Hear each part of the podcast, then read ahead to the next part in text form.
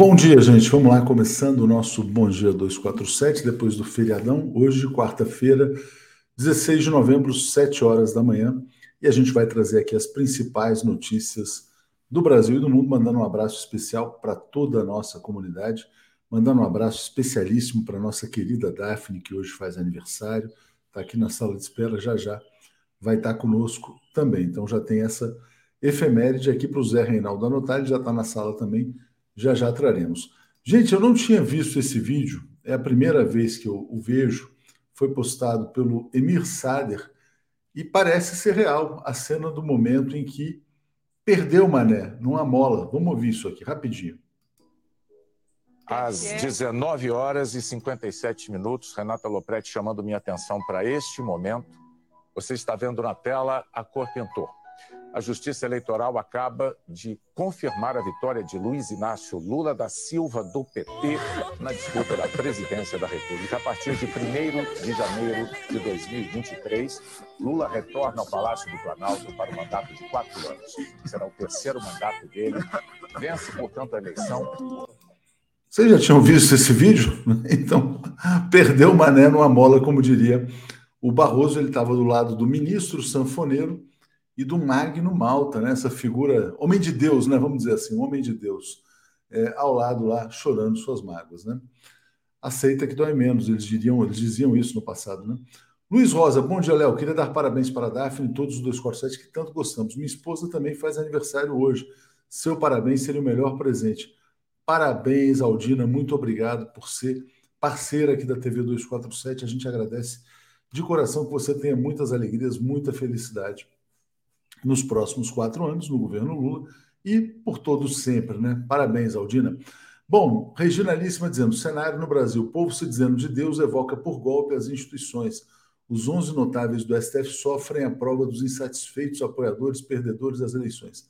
Amanhã será outro dia, diz aqui a Regina. Bom dia também. Da ela, o Tarcísio diz: golpe eleitoral. Quando falham todas as artimanhas, entram em cena a maldição da múmia. Gente, então deixa eu mostrar aqui agora um vídeo muito legal. Mostrei ontem no Léo ao Quadrado, mas vale a pena. É, vale a pena a gente mostrar mais uma vez, porque o Brasil voltou a despertar orgulho no mundo. Vamos aqui ouvir rapidinho. Vamos lá. Como o senhor sabe, a expectativa aqui é muito grande com a sua presença e, obviamente, que o mundo inteiro está mobilizado para querer contribuir com o seu governo e com o Brasil. E olhando para aquilo que o senhor já anunciou no Brasil, que é combater desigualdade com sustentabilidade e, ao mesmo tempo, fortalecendo a nossa democracia e como isso vai se desdobrar nos compromissos que o senhor vai anunciar. Marina, uma coisa importante é que a minha vinda aqui é para mostrar ao povo brasileiro, mostrar ao mundo que o Brasil está de volta ao cenário mundial para discutir clima, para discutir economia, para discutir desigualdade, para discutir desemprego, porque nós vamos melhorar a vida das pessoas. E nessa questão do clima, com muita humildade, o Brasil pode ser um país muito importante nas decisões que o mundo vai tomar daqui para frente. A única coisa que eu tenho dito para as pessoas é que o Brasil cumprirá com a sua função com a humanidade. Nós não abriremos mão da soberania da Amazônia, mas nós queremos compartilhar uma saída para que o mundo viva melhor a partir daquilo que a Amazônia pode oferecer ao mundo. Portanto, você fique certa que o Brasil voltará a ser motivo de orgulho, sabe, ao mundo. O senhor já fez?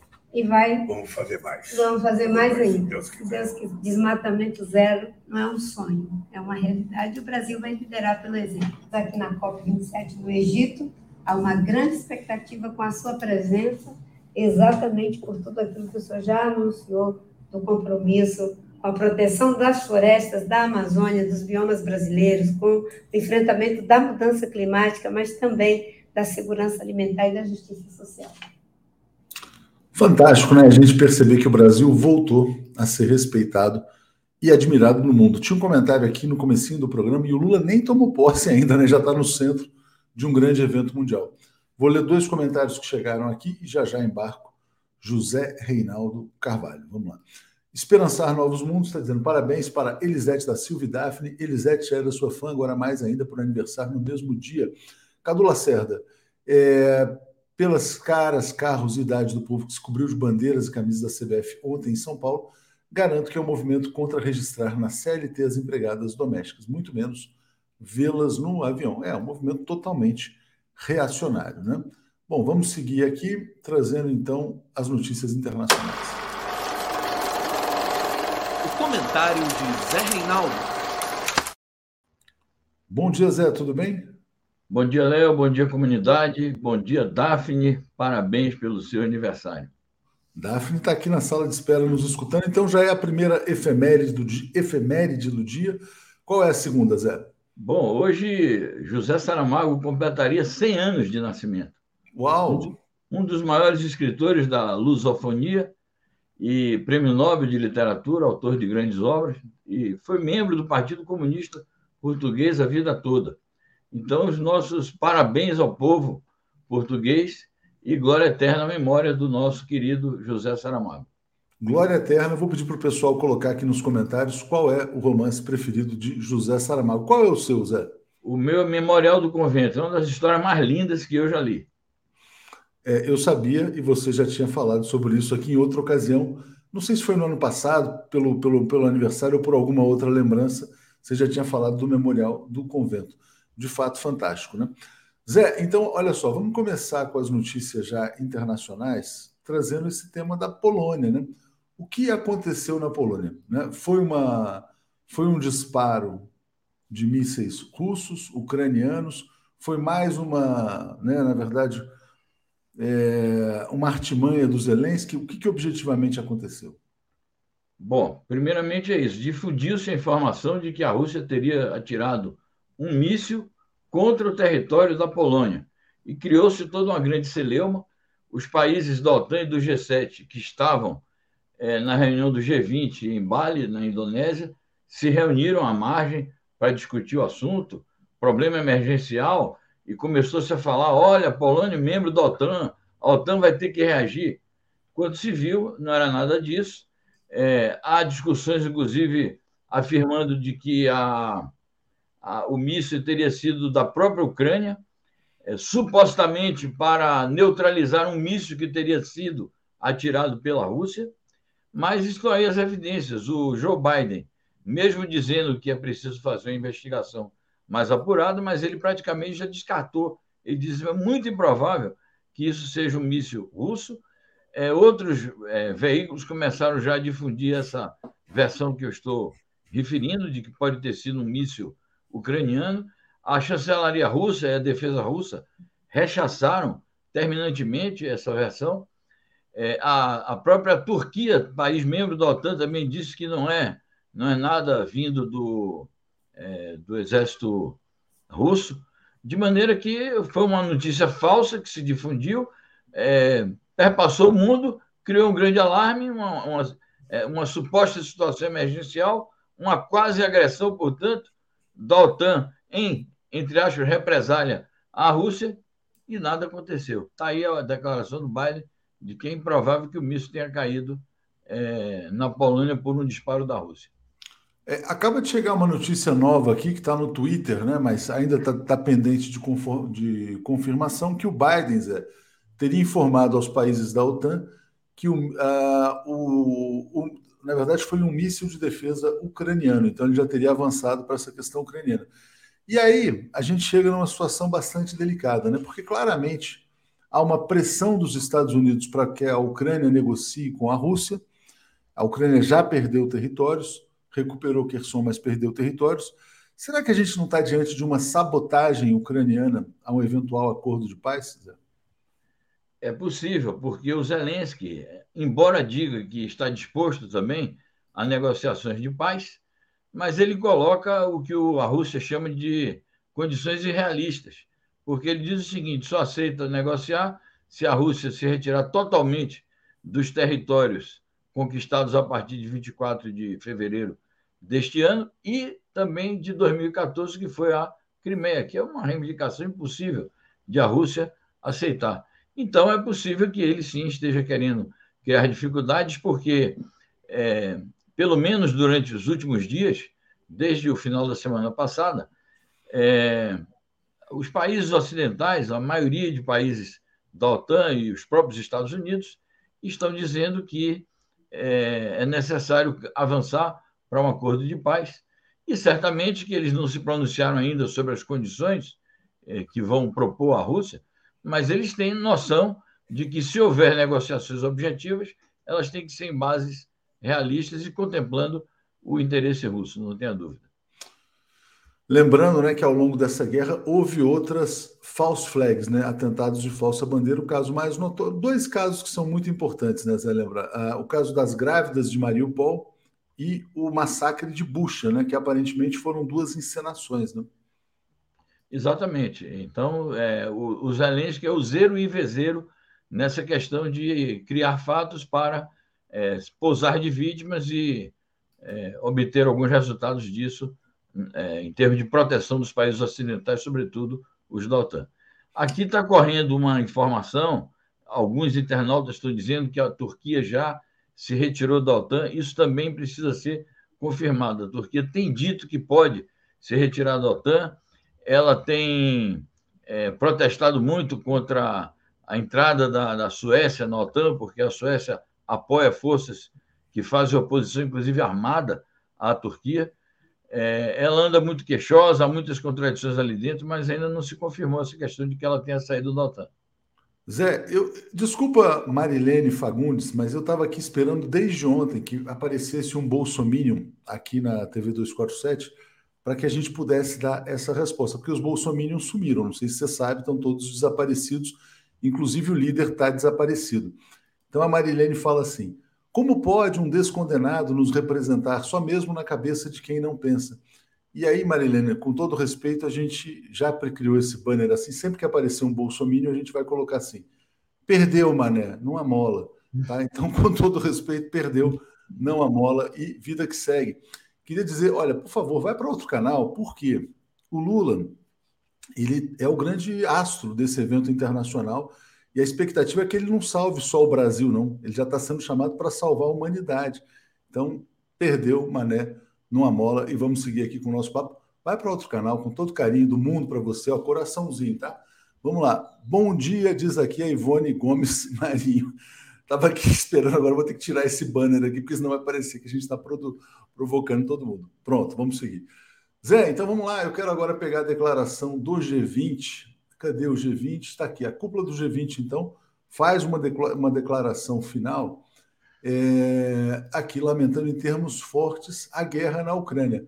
Fala em invasão russa ou em guerra ucraniana, Zé? Então, não fala em invasão russa, fala em guerra na Ucrânia e diz que lamenta. Ou seja, a, a nota oficial do G20, que saiu em nome de todos, não condena a Rússia, como houve uma grande pressão.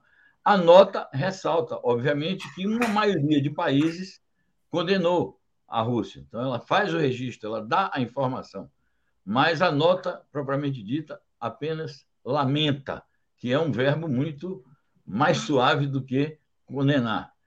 É, ironicamente, a Rússia também lamenta. O Lavrov, na véspera, aliás, ele foi embora, né? Ele, foi, ele deu essa declaração foi embora e deixou ainda um auxiliar lá ele que foi representando o Putin, recebeu ordem de voltar. Mas antes de voltar, ele deu a seguinte declaração, que ele lamenta também a, a guerra na Ucrânia, que começou em 2014. Então ele faz toda a história de novo, que a Ucrânia é, se nazificou, que a Ucrânia estava atacando o Donbass, que a Ucrânia estava se candidatando a, a ingressar na OTAN, é, que a, a, a, Ucrânia estava engajada nos planos ocidentais de atacar a Rússia, então a Rússia também lamentou a, a existência de uma guerra na Ucrânia. Então é isso, o comunicado que vai sair em nome de todos não poderia, naturalmente, é, contrariar uma ou algumas das partes, porque não fica claro. Ele diz assim: formou-se a maioria contra a Rússia. Mas e a minoria? Quais foram os países que ficaram, digamos, a favor? Da Rússia.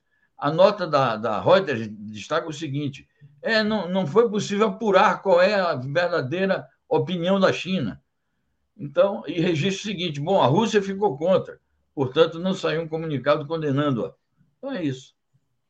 Ah, mas, então, enfim, de qualquer maneira, quando eu vejo esse comunicado, eu interpreto como uma vitória da Rússia, porque não é uma condenação explícita, frontal, direta, né? Exatamente, é isso. Ficou, ou pelo menos é um empate, as coisas ficam como já estavam, né? Já se sabe quem condena a Rússia e a Rússia não abriu mão da sua posição.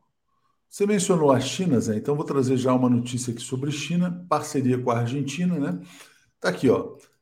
É, olha que importante isso, em Xi Jinping defende parceria estratégica global em encontro com Alberto Fernandes. Foi o que o Brasil alcançou alguns anos atrás, né? Uma parceria estratégica global de altíssimo nível e que foi muito benéfica para o Brasil no comércio exterior. Quem sabe a Argentina pode vir a se beneficiar também. Diga, Zé.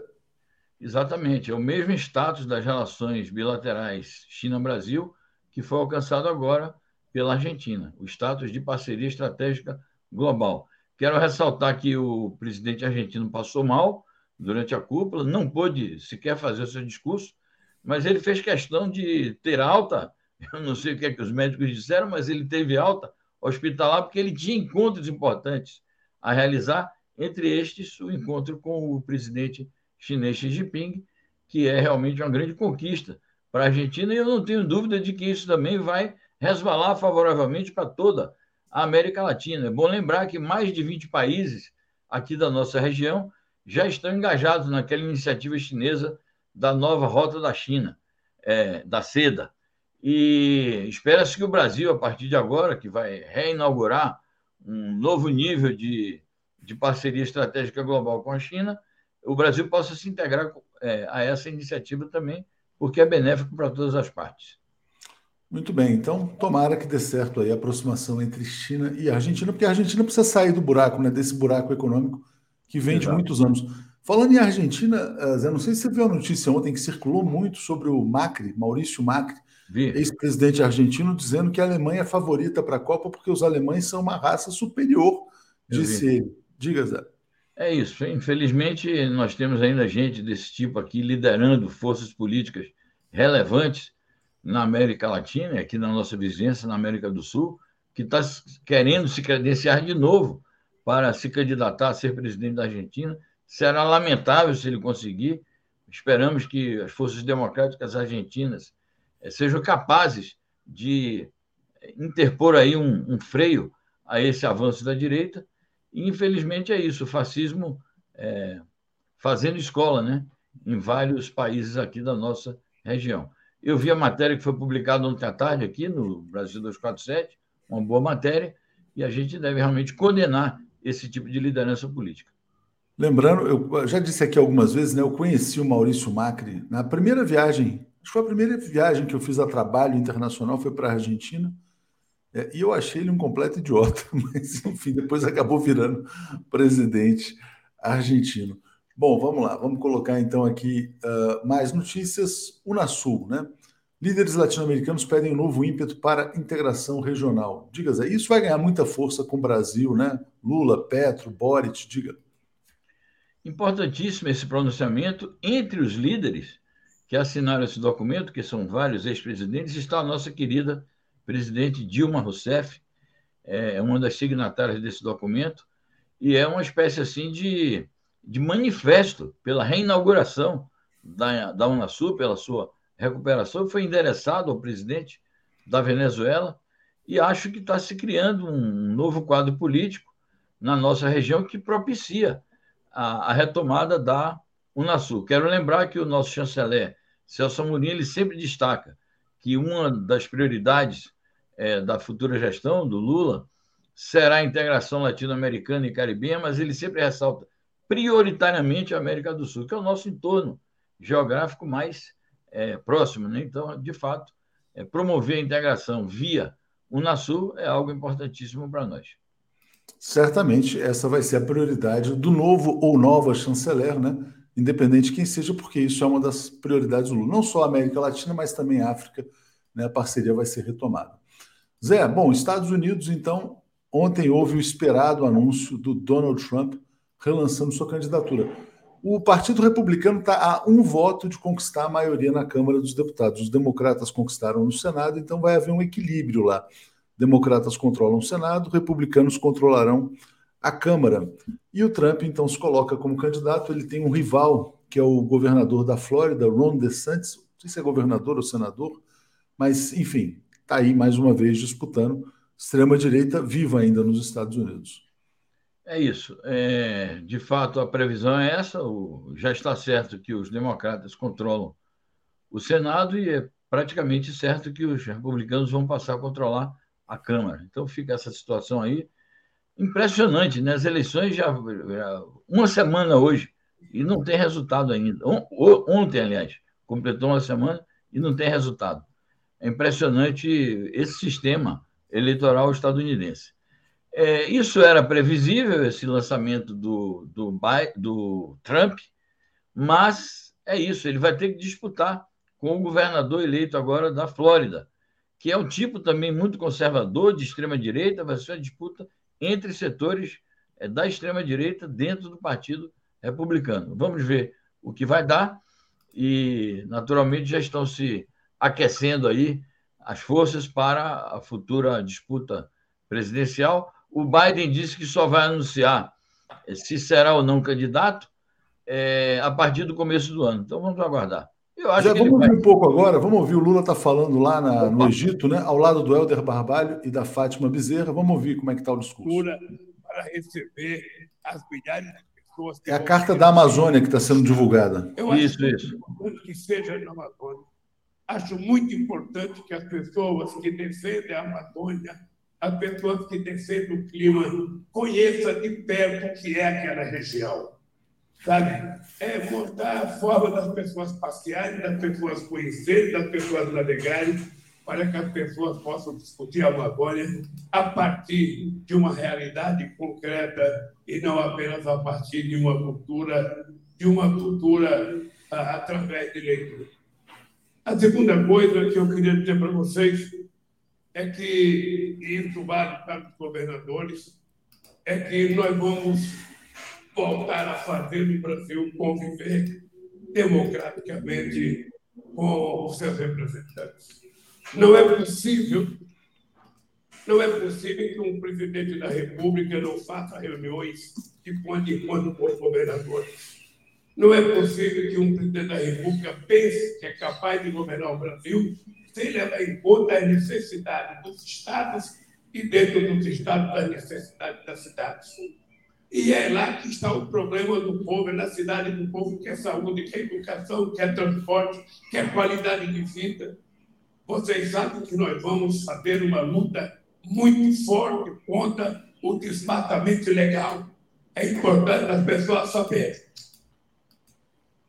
É importante as pessoas saberem que nós vamos cuidar e cuidar muito forte dos povos indígenas e por isso vamos criar um ministério dos povos originários para que a gente possa fazer com que eles não sejam tratados como bandidos, às vezes, pela imprensa nacional. Nós queremos dar cidadania às pessoas. Então, pode estar preparado, pode estar preparado, que nós vamos conversar com os governadores nós não queremos fazer nada sem conversar, sem acordar, mas nós vamos fazer aquilo que é preciso fazer, Antônia. Tudo que a gente puder te dar de riqueza daquele ecossistema extraordinário, de uma, de uma, de uma biodiversidade que nós ainda meamos, Regina.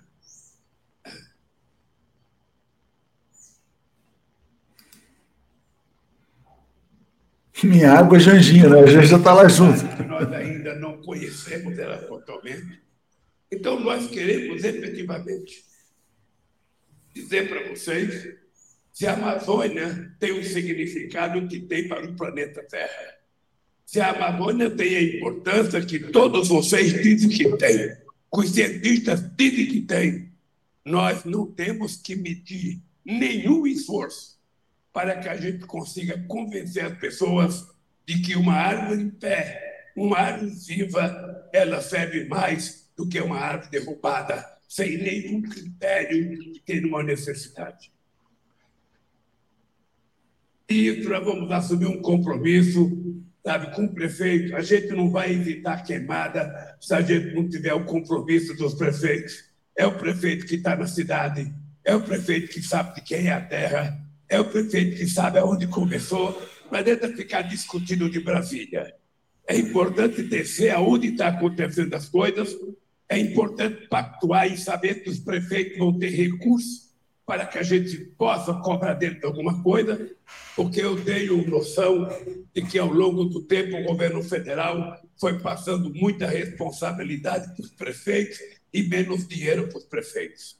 Eu tenho noção que cada vez que a gente faz uma política de desoneração, a gente dá ganho para os empresários que tiveram a desoneração e a gente sufoca os prefeitos que vão receber menos dinheiro para fazer aquilo que nós determinamos para eles na Constituição. Não poderia, Helder, ser um encontro melhor. Um encontro aqui num fórum internacional para dizer para vocês, o Brasil, o Brasil vai mudar definitivamente. A democracia vai voltar a reinar no nosso país e o diálogo será permanente. Permanente. Nós, os políticos, poderemos ser adversários numa ou noutra eleição, mas nós não somos inimigos, apenas adversários. Quando acabar as eleições, acabou a diversidade, cada um tem a obrigação de governar e o presidente da República tem a obrigação de conversar com todos em igualdade de condições, sem perguntar a que partido ele pertence, que religião ele professa e que tipo de futebol ele torce. Nós temos que conversar porque nós governamos não é para nós mesmos, é para o povo brasileiro. E para a gente acabar com a fome no Brasil, para a gente acabar com a miséria no Brasil, para a gente acabar com o processo de degradação que as nossas florestas estão vivendo, com o sofrimento dos nossos indígenas, nós vamos ter que conversar muito e trabalhar junto para que o Brasil seja motivo de orgulho ao mundo e não motivo de desespero como é hoje. Obrigado, Helder. Obrigado a vocês, obrigado aos governadores. E eu convido, eu convido vocês às 5 horas, eu convido vocês às 5 horas eu vou fazer um pronunciamento oficial aí E aí eu vou dizer mais coisas que nós vamos fazer no Brasil, porque é para isso que eu vim aqui. Obrigado, querido. Obrigado. Bom, Zé, o Brasil voltou a ter um presidente, né? Como está dizendo aqui a Isolda Mota, voltou ao cenário mundial.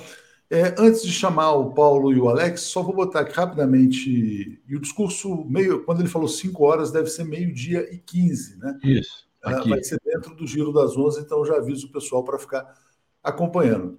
A gente tem essa notícia, né? Lula faz hoje, então, o discurso mais esperado da COP27. Vou botar mais uh, outras duas notícias que a gente publicou aqui também, para compartilhar com o pessoal. É, indigenistas e ambientalistas protocolam denúncia contra Bolsonaro por descaso total contra o meio, com o meio ambiente. E a última, que também é muito importante, que é a perspectiva de crescimento do Fundo Amazônia. Então, passo para você fazer já um comentário geral sobre o, o tema da COP e as excelentes expectativas em relação ao Brasil, né, Zé? Muito bem, eu começo por aí, as expectativas são altíssimas de todos nós brasileiros, acho que o Brasil vai acompanhar com muito interesse o pronunciamento que o Lula fará na, na, na COP, no espaço da ONU, e naturalmente que a expectativa mundial é enorme, todos esses dias só se fala nisso, a chegada do Lula, a chegada do Lula, o discurso do Lula, então, acho que ele vai dar um sinal importante é, da nova política brasileira para o enfrentamento dessa questão que tem, de fato, um grande interesse mundial e é um dos grandes desafios de nossa época. Achei muito importante ele fazer essa afirmação peremptória de defesa da Amazônia, de proteção da Amazônia, é, de combate ao desmatamento, ressalvando e ressaltando a soberania brasileira sobre este território. Ele disse isso naquele outro vídeo que você passou aí é, do encontro dele com a Marina Silva. Isso é muito importante. Quanto a. Então, falando disso, tem a questão do Fundo Amazônia, já foi liberada uma primeira parcela, reliberada, né? Porque a coisa vinha, tinha um fluxo normal, depois foi interrompido com o negacionismo ambientalista do Bolsonaro. Começou a ser liberado e eles dizem explicitamente, os integrantes do Fundo Amazônia, que com a mudança de governo então, abrir-se-ão novas condições para que o Brasil volte a ser um parceiro é, credenciado desse fundo. Naturalmente, repito, ressalvando sempre a soberania do Brasil e, e o manejo do Brasil sobre a condução dos projetos emanados deste fundo.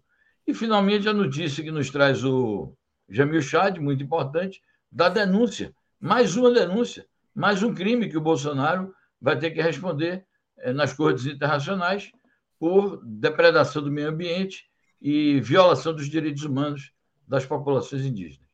É, felizmente, o Lula prometeu também que vai criar o Ministério dos Povos Originários, e isso vai jogar um papel importante é, na preservação dos direitos humanos dessas comunidades. Zé, boa quarta-feira para você. 10 horas, então, temos aí o programa com o professor Lejane, não é isso?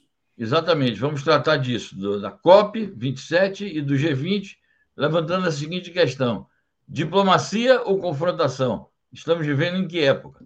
Vamos explicar esse problema aí. Até lá, gente. Obrigado, Até. então. Valeu. Obrigado, Léo. Abraço, um abraço a todos. Tchau, tchau.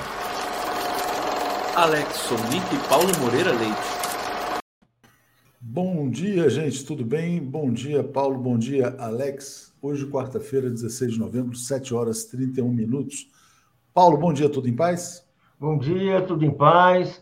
Bom dia, Alex. Bom dia a todos e todas da TV 247. Bom dia, Alex, tudo bem? Bom dia, tudo bem.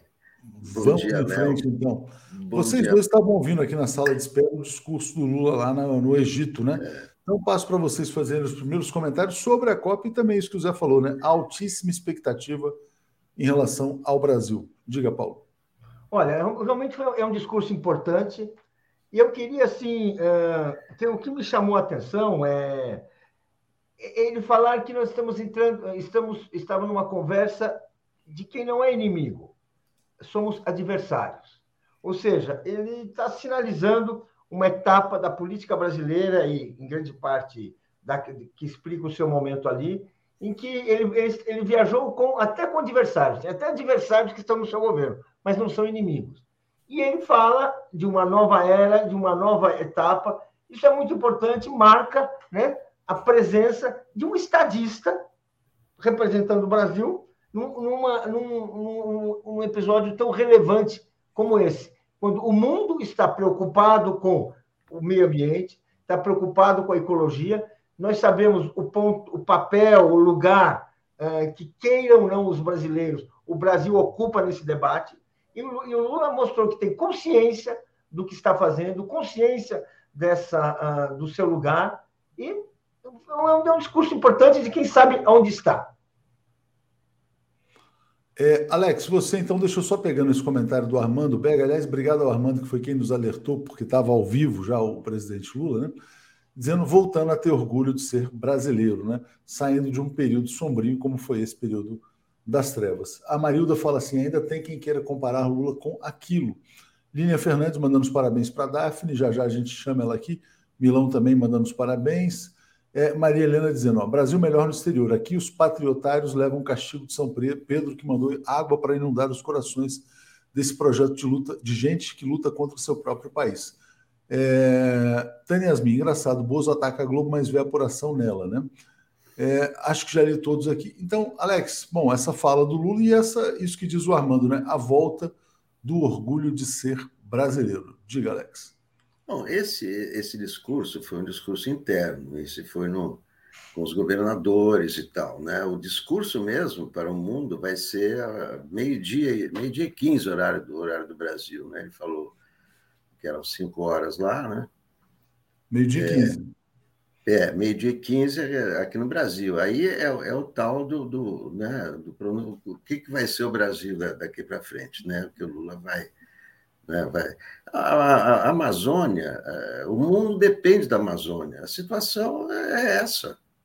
O mundo, por que está todo mundo esperando o Lula? Porque o mundo depende da Amazônia, a sobrevivência do planeta depende da Amazônia. A Amazônia, a maior parte da Amazônia está no Brasil.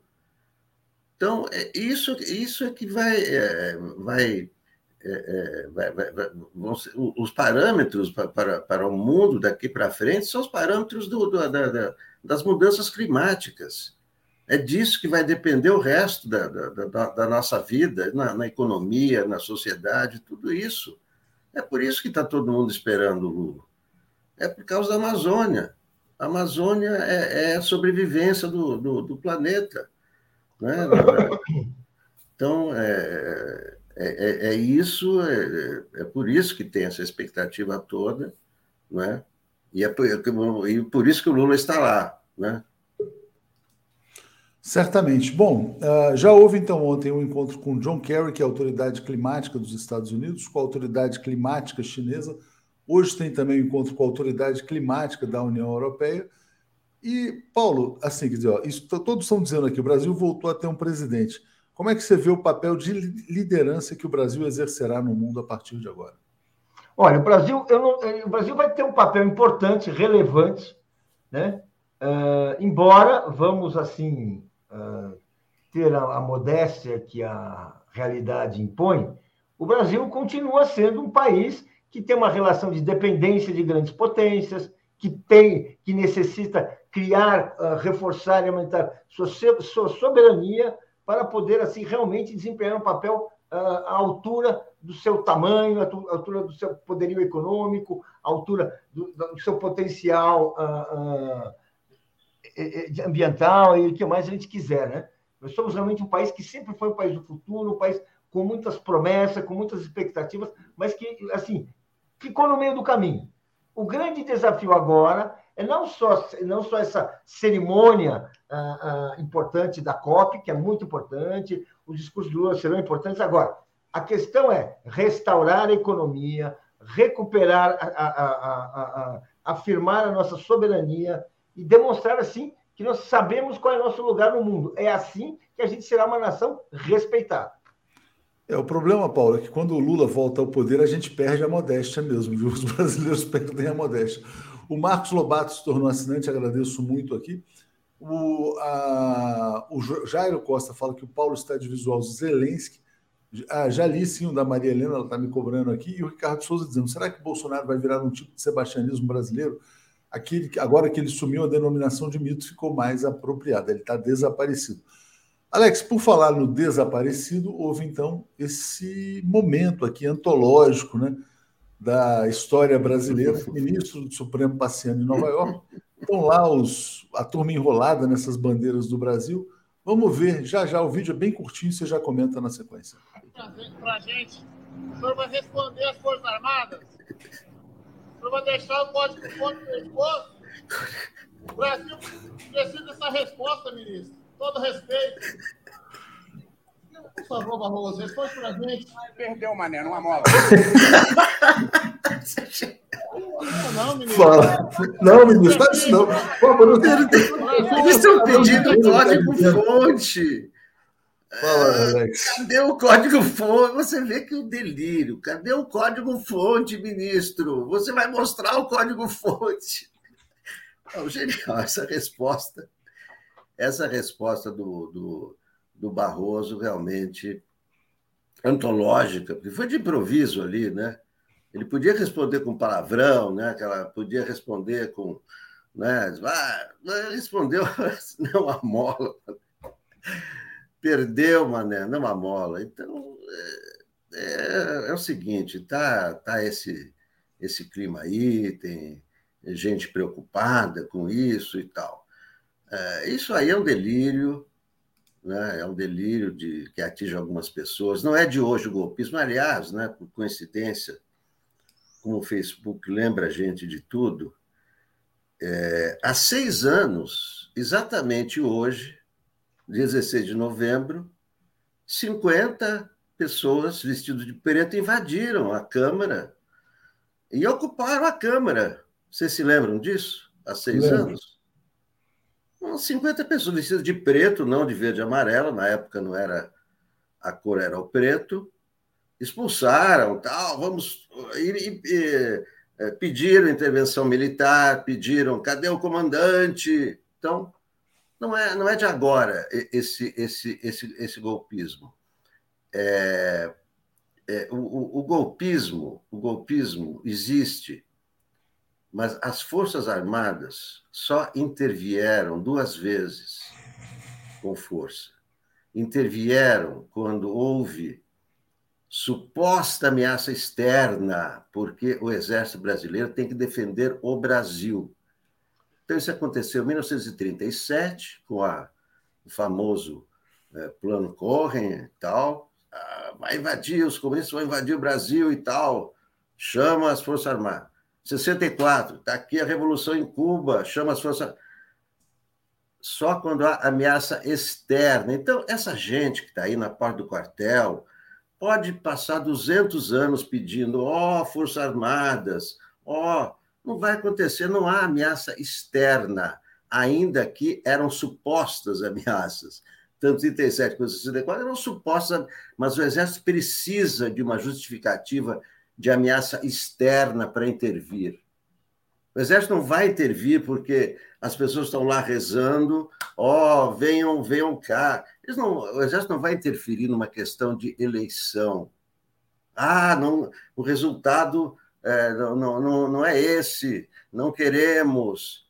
Eles podem ficar lá pedindo quanto eles quiserem. O PL pode ficar pedindo anulação das eleições, quanto ele quiser. Não vai acontecer nada disso. Você é, Alex, confirmando isso que você acaba de dizer, né? Eu publiquei hoje cedo uma entrevista do general Hamilton Mourão, e ele fala que, bom, já está limpando as gavetas dele, porque vai ter um novo inquilino, mas ele fala também, né, sem educação, dizendo que ele não colocará e não colocaria a faixa no Lula. Falou, se o Bolsonaro não quiser, porque está lá no seu retiro espiritual, qualquer um pode pegar a faixa, colocar numa caixa e entregar. Aquele jeito bem assim cortês do vice-presidente senador eleito Hamilton Mourão. Agora, Paulo, embora né, essa coisa do perder o mané numa mola a gente ache graça tal, eu acho que ministro do Supremo não devia ser nem celebridade, né? muito menos conhecido e reconhecido nas ruas. Eles viraram popstar desde o julgamento da ação penal 470, um grande erro. E aí aquela coisa, ficam falando e os, e os derrotados vão ficando nervosos. O que, que acontece? General Vilas Boas insuflando atos golpistas, dizendo que a população pede socorro às Forças Armadas. Como é que você viu, Paulo, o Barroso e essa questão dos militares? Olha, vamos, vamos assim, eu acho que a gente tem que ser um pouco mais realista, né? Não foi só em caso, primeiro na minha, na minha visão de história, não foi só em casos de ameaça externa que nós tivemos intervenção militar. A República foi proclamada através de um golpe, vamos, né? Isso está estabelecido, fosse um golpe positivo, um golpe ah, progressista, não, não havia ameaça externa alguma. A Revolução de 30 foi uma intervenção militar e também não havia ameaça externa nenhuma. A de 37 havia uma suposta ameaça externa, assim como a de 64 havia o quê? Cuba? Não, gente. Queria se derrubar um governo instituído, um governo eleito. Não tinha nada de. Ameaça externa era pretexto, que é o um pretexto, assim, que está no bolso. Comunismo. Não tem nada a ver. Realmente o que tem, nós temos uma elite dirigente, temos um setor militar específico que não aceita a democracia, que não aceita a igualdade, que tem espasmos golpistas. Quando o Vilas Boas está falando disso, ele está falando de ameaça externa, por acaso? Não, não está. Quando esses. Quando hoje, após a vitória do Lula, as grandes capitais brasileiras estão enfrentando um quadro de ocupação, não é? Porque o que, o que tem em São Paulo, o que tem em Porto Alegre, o que tem em Manaus, são quadros de ocupação. Você tem militares ocupando as ruas, alimentando pessoas e dizendo: vamos voltar, vamos derrubar isso. Estão dizendo. Claro que você pode chegar lá, né? Que assim, gente, não tem ameaça externa, então isso não vai acontecer. Ótimo, ótimo. Só que não é isso. É necessário que a sociedade se manifeste. E aí eu estou querendo falar, porque existe uma juíza de Manaus, cujo nome é, é, é enfim, é uma juíza que já deu ordem para desocupar imediatamente em Manaus, como acontece em São Paulo, como acontece no Rio de Janeiro, onde começam a ter vítimas, vítimas de ameaças, um estado de começa a ter um estado de ilegalidade, muito bem colocado ontem pelo Marcelo Auler. Ou seja, temos um quadro de instabilidade que, bem, o que vai acontecer? Não sabemos. o Lula foi eleito, tem uma grande legitimidade, agora está sendo sabotado está sendo sabotado. Ou seja, então existe, a sociedade tem que responder, a justiça tem que se manifestar e mandar, e mandar para casa. Desocupem as cidades. Gente, não, não, não, vamos ter ilusão. Vai ficar dois anos assim, assim, essas manifestações em São Paulo, no Rio de Janeiro, e não vai acontecer nada. Não, peraí, gente. Peraí. Isso se chama desordem. O poder ele existe para impor uma autoridade o Lula eleito, ele não conseguirá governar com isso, porque isso significa insubordinação militar.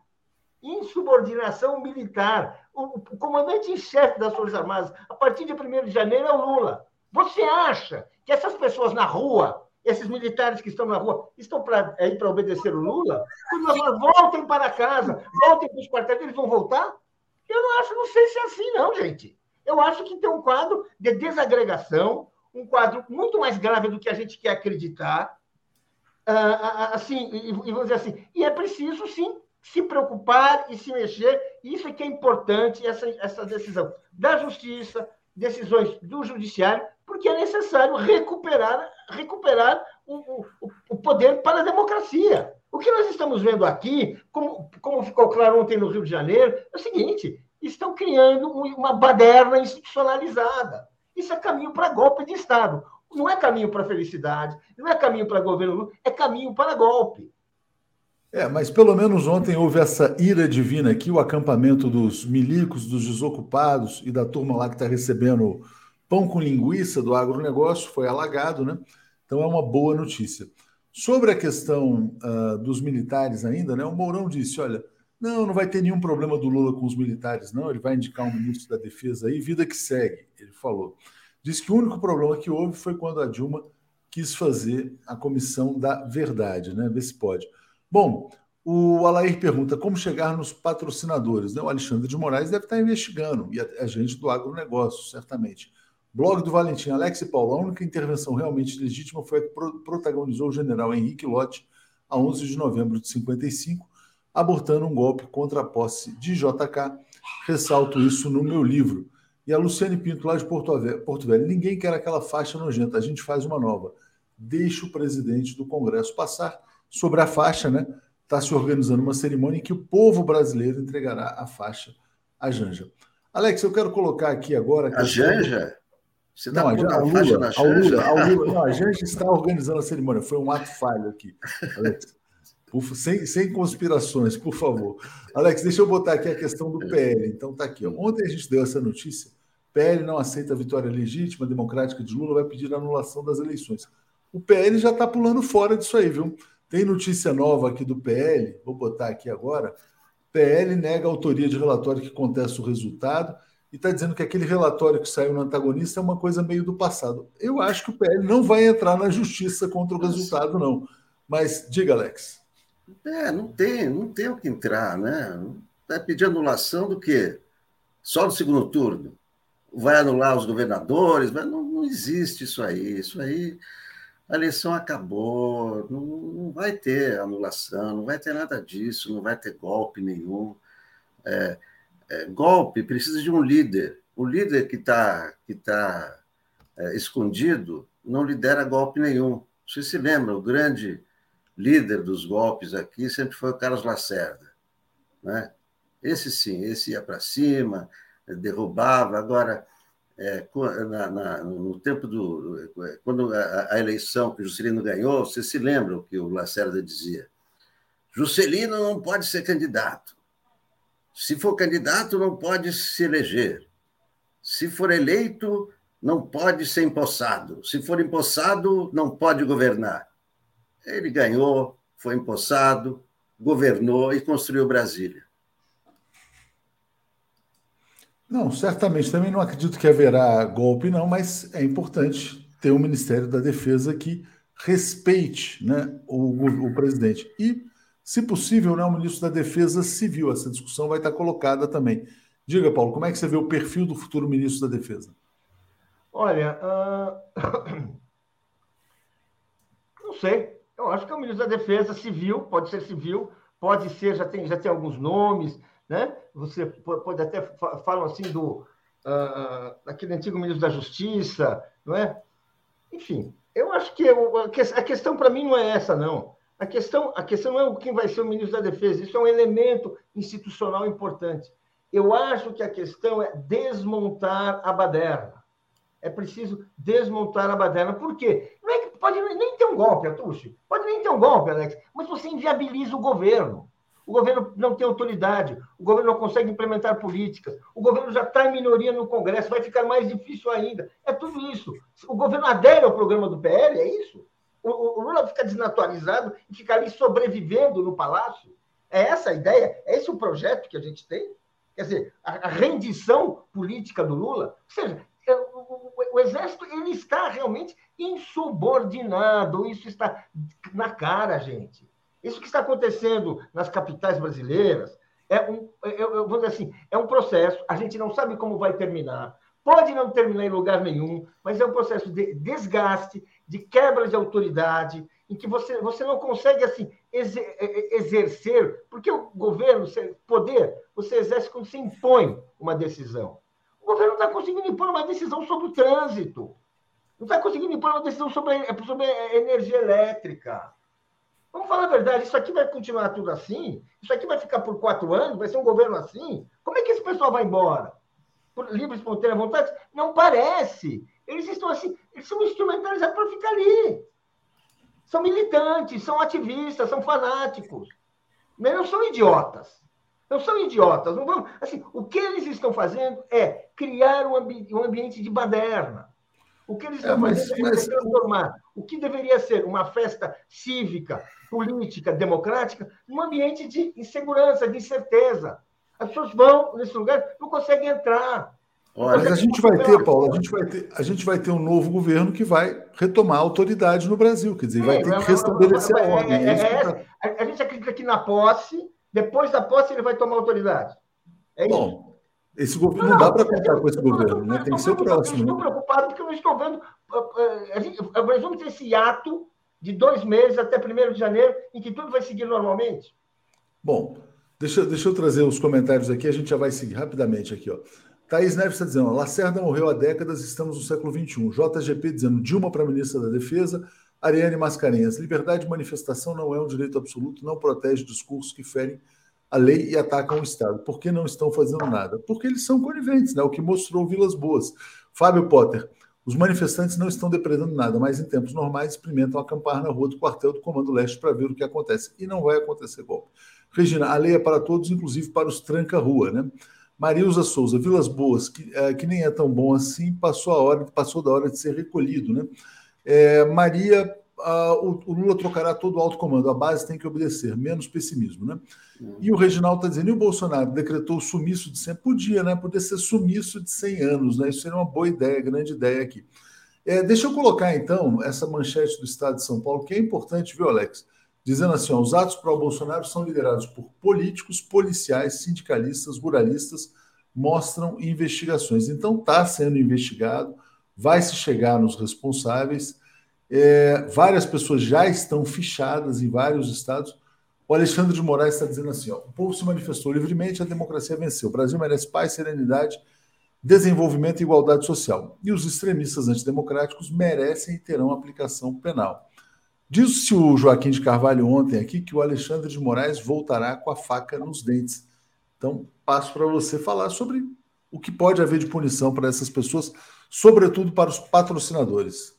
Não, é evidente, evidente que isso aí, é, esses é, é, que tem que ser, lógico, então, estão sendo investigados pela Polícia Federal, porque isso aí é, tem financiamento, e isso é totalmente ilegal. Essas pessoas que estão na rua, não estão ocupando as cidades, como algumas pessoas acham, os militares não estão nas ruas, como algumas pessoas acham. Os militares não estão nas ruas, os militares estão no quartel.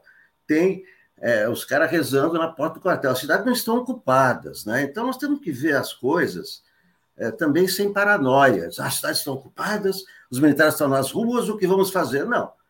Tem os caras na frente dos quartéis e tal os militares não estão nas ruas, não tem tanque nas ruas, não tem nada disso. Agora, é, é claro que esses, esses, esses, empresários golpistas, esses políticos que estão patrocinando, e, e têm que ser punidos. E, esses, esses fanáticos que estão na rua só serão punidos se usarem de violência, porque é isso que diz a lei. É pedir, é, eles estão pedindo, o que diz a lei, derrubar o Estado de Direito por meios violentos. Então, se eles usarem violência, que é o que eles não estão fazendo, eles serão reprimidos. Por enquanto, tem que, como já está sendo feito, investigar, julgar e prender os patrocinadores. Esses são os financiadores desse golpismo. É, vou te passar, Paulo, rapidamente aqui, tem muitos comentários que chegaram. É, o Mark diz assim: Vilas Boas ainda tem capacidade mental ou é um boneco de ventríloco dos militares? Kaique, as Forças Armadas sino-russo estadunidenses vão acabar intervindo nos quartéis brasileiros a bem da democracia do pleito de 30 10 do clima mundial, COP27. Luiz Roussenck, qual governo não consegue criar a ordem? Valentim Lacerda continua vivo, aliás, não só, mas muitos deles continuam aí. E a Anne Moreira está dizendo, falou tudo, é preciso urgente desarmar a baderna.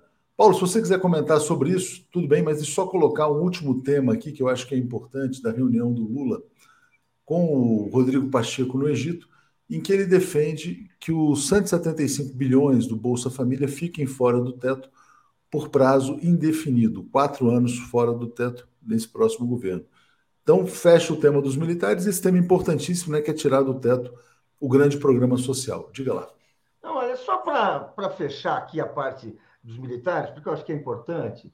Olha, eu, assim, eu acho que a gente poderia, nós dois, eu fiz isso, é, tem aí, está disponível na internet, a sentença da juíza, em que ela determina que os réus adotem imediatamente as suas obrigações legais para fazer cessar com urgências as ilegalidades descritas na presente decisão, ficando expressamente consignado que vou realizar inspeções judiciais em estado de plantão, a, a, a, fim a fim de verificar o que existe. Furto de energia elétrica, fornecimento gratuito e várias ilegalidades que estão sendo cometidas. Ou seja, as pessoas não estão lá, as pessoas não estão punidas, não estão sendo punidas. Essa, essa coisa continua, porque existe uma vontade política de continuar, e não porque é direito. O direito de ir e vir está sendo impedido nas ruas. Sabe? Vamos dizer assim, não vamos, não vamos assim, uh, uh, vamos dizer assim, uh, embelezar essas ocupações, dizer que elas não ameaçam nada, porque o que elas ameaçam, isso está claro, é o Estado de Direito. Elas preparam a ruptura do Estado de Direito.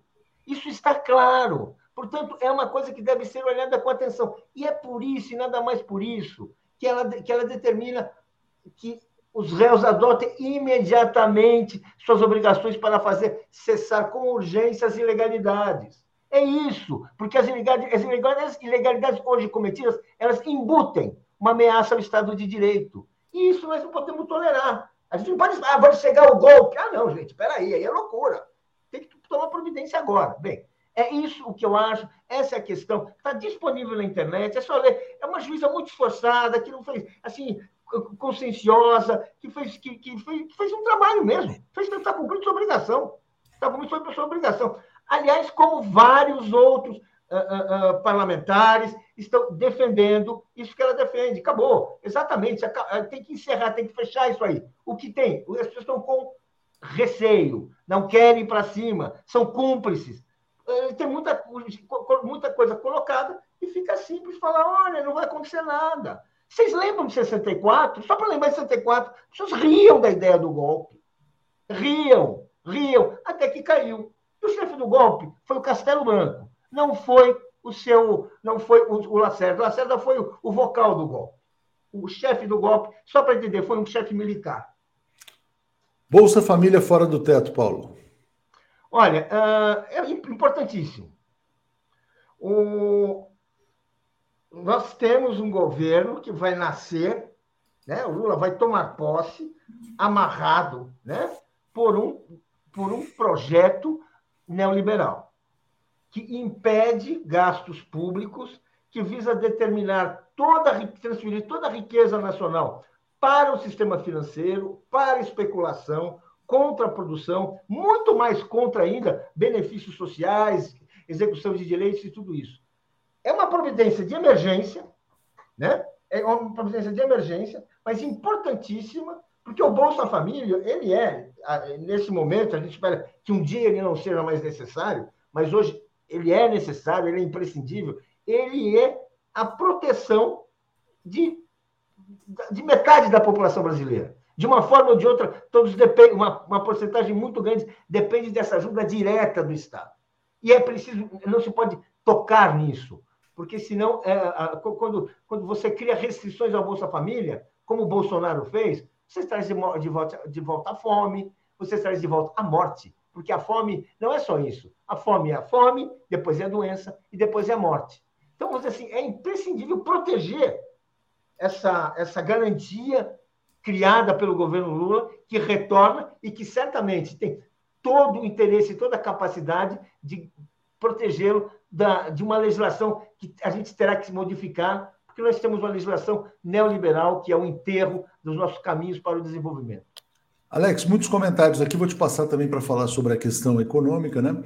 É, Cadu Lacerda dizendo, Léo, traga Isabela Calil para falar sobre nazis. Edivar dizendo, toma providências agora ou guerra civil. Ana Paula apoiando, Kaique Butler está dizendo: Boas militares são uma ameaça ao planeta. COP, Oriovaldo. É, bom, não façamos previsões pessimistas, né? Senão Lula ainda estaria preso. É, Rosângela está aqui mandando os parabéns para a Daphne, já já a gente vai trazê-la. É, Daphne, querida, que seu dia seja lindo, celebre com muita alegria seu novo ciclo, muita saúde, paz, sinta-se abraçada. Regina dizendo, ó, a Vilas Boas que lhe é devido até ontem, insignificância histórica. Sérgio Santos, uh, twitters do Vilas Boas são intervenção, Amazônia é importante, custo de preservação é do mundo todo. Líder do Globo é a Globo que aguarda oportunidade. Thaís Neves, Alex, nada normal, cidades ocupadas. É, li todos aqui. É, bom, Alex, então passando para você para falar sobre essa questão também do Bolsa Família fora do teto. Não sei se você viu também a fala do Pércio Arida, lá no evento do Dória, falando em responsabilidade fiscal com responsabilidade social. É, não creio que ele possa, que ele será o ministro da Fazenda, mas está lá na equipe de transição. Diga, Alex. Eu acho que existe agora um consenso no país de que a prioridade é o combate à fome. É, essa mudança é, você pode notar tanto no Pacheco, eh, no Henrique Meirelles, no Pércio Arida. O discurso é, é unânime. A prioridade é o combate à fome. Portanto, não há, não há ninguém que vai se opor ao Bolsa Família por quatro anos. É uma necessidade. Tanto que isso aí, como lembrou o Pacheco, foi prometido por Lula e por Bolsonaro, por duas campanhas. Então, isso é uma necessidade do, do Brasil. E essa é uma grande novidade quando todo o país, quando há uma unanimidade acerca dessa prioridade do combate à fome, é sinal de que realmente vai se movimentar um esforço para que isso seja realizado. E esse é o, é o grande primeiro passo. Eu acho que é, é, as questões de quem vai ser o ministro, quem vai ser. O... A prioridade é essa. É o combate é à fome, é o combate à miséria. É isso aí, Alex. Agora vamos ficar vocês aqui também Vamos trazer aqui a nossa querida aniversariante, trazer o Edu. Bom dia, Daphne, parabéns para você, felicidades. Balõezinhos aqui de aniversário, então, para Daphne. É isso aí, bom dia, meus parabéns mesmo e agradecimento pela parceria que nós temos aqui todos os dias de manhã no Bom Dia 247. Parabéns, tudo de bom para você. Obrigada, Léo. Bom dia a todo mundo. Bom dia, Alex, Paulo, Edu. Bom dia, comunidade. E muito obrigada por todos os desejos e todas as felicitações pelo meu aniversário. Rosângela, beijo para você. Estava acompanhando aqui desde cedo os, o carinho né, que o pessoal envia para gente. Muito legal. Vai puxar os parabéns, Alex? Parabéns, parabéns, porque a gente só, só tem escutado nos últimos tempos o cara que fez 80 anos, outro fez 70 anos, outro fez é bom ver alguém que fez. Parabéns, Daphne. É. Obrigada. Parabéns a você, muitos anos de vida. Que, claro que você. É, o, o, o meu passado já é maior que o meu futuro. No seu caso, seu futuro é maior que o seu passado. Parabéns. Essa é boa. Essa é, é boa. Bom dia, bom dia, Dudu. Bom dia, Léo. Bom dia, Paulo. Bom dia, Alex. Olha, hoje eu estou com o Paulo, hein? Eu acho que o negócio está complicado, viu? Os caras estão. Mas, mas, a gente vai sair já já, Edu, é. sem muito pessimismo. Mas não pode ser pessimista, Edu. Tem que ser otimista. É. Tem que ser é otimista. Tem que ser otimista. Tem que ser lembra, lembra, lembra, como a gente foi otimista em 2016? Que otimismo a gente foi, lembra? Está tudo é. resolvido, está tudo certo. É. Olha é só. Mas, Paulo, só te passando para felicitar a Daphne também, vamos deixar a Daphne com ele. Exatamente. Daphne, eu sou, você é daquelas pessoas o seu, você é uma pessoa de uma firmeza, de uma clareza e de um espírito guerreiro que traduz uma coisa que nós precisamos.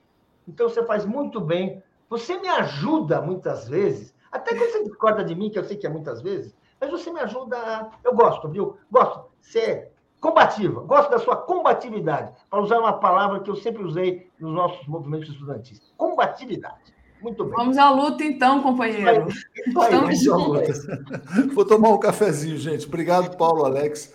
Vamos Obrigada. lá, vamos sair Tchau. Valeu. Até mais. Tchau, valeu. Opa, deixa e aí, Davi? um aqui. Parabéns, Davi. Obrigada. Meu Deus, o que, que eu poderia te regalar de presente aqui? Eu vou perguntar, você fez 18 já? Já tem um tempo. já... tem um tempinho que eu fiz 18. Inclusive, já tenho filho com mais de 18. Olha, deixa Opa, eu agradecer sério? a Júlia. Tenho. Agora é sério, sério mesmo. Sou mãe de três. Ah, deixa eu agradecer a Júnia Laje aqui, que está me dando parabéns. Deixa eu agradecer logo todos os, os chats aqui. A Elizabeth Coutinho também está me dando parabéns. A Reginalíssima dando bom dia para gente. Beijo, Regina. Mara Medeiros, o Brasil precisa ter paz novamente. São mais de 170 milhões que quer paz, exatamente. Jário Costa, querido, também está sempre nos eventos me desejando feliz aniversário. O César Rodrigues dos Santos, concordo com Paulo, as Forças Armadas não respeitam o governo eleito e tudo indica que não respeitará o governo impulsado, é realmente um problemão, né? A Tânia Yasmin me mandou é, parabéns, a Regina Alíssima também. O Biratã Rosa Passos, concordo com o PML, é o golpe em andamento. Os manifestantes cometem crime ao incitá-lo. É necessário agir. Reginalíssima. Agora eu já nem sei mais onde é que o Léo parou. O, ele, ela diz: Léo, PML e Alex, sobre triste ocorrência no estádio Rio de Janeiro, grito da torcida do Vasco. É, pois é, Regina, deixa eu. Depois eu pergunto aqui para o Léo onde que ele é, terminou, que eu não prestei atenção. Se tiver faltando algum, então eu leio. E agradecer também a Anne Walsh, que está me desejando feliz aniversário. E começar com você, Edu. Você quer comentar, inclusive, sobre essa questão né, de, de digamos assim, instituição ter que ser é, neutra, né? A atuação é, da Polícia Federal. Deixa eu compartilhar aqui a tela. Opa, por que, que não está indo? Agora foi. Que é essa matéria da Folha de São Paulo que diz que a Polícia Federal superou desconfianças e mostrou que não tem partido. Né? Foi uma, uma entrevista que fizeram com o Tiago Marco Antônio Ferreira, que é é, ele é delegado da Polícia Federal. Então, como é que é essa história da Polícia Federal, né, que era considerada por muitos uma polícia bolsonarista? Então, Daphne, olha, a respeito justamente da PF, mas é, só pegando o finzinho desse debate entre o Paulo e o Alex, é, o que eu, o que eu vejo, eu, eu, eu fico me alternando entre o Paulo e o Alex, né? Dessa vez é o Paulo. Eu acho que a situação é muito grave. É, eu acho que o golpismo dos militares ele está em, em manter o Lula na defensiva. Uh, eu acho que uh, na, a questão do, da economia tal, ah, o Lula está meio tolhido? Evidentemente que está, mas isso não é surpresa para ninguém, porque ele anunciou um bilhão de vezes que estava fazendo uma frente ampla em um governo de coalizão. Então, deve ser um, alguns bilhões de vezes que o Lula explicou isso.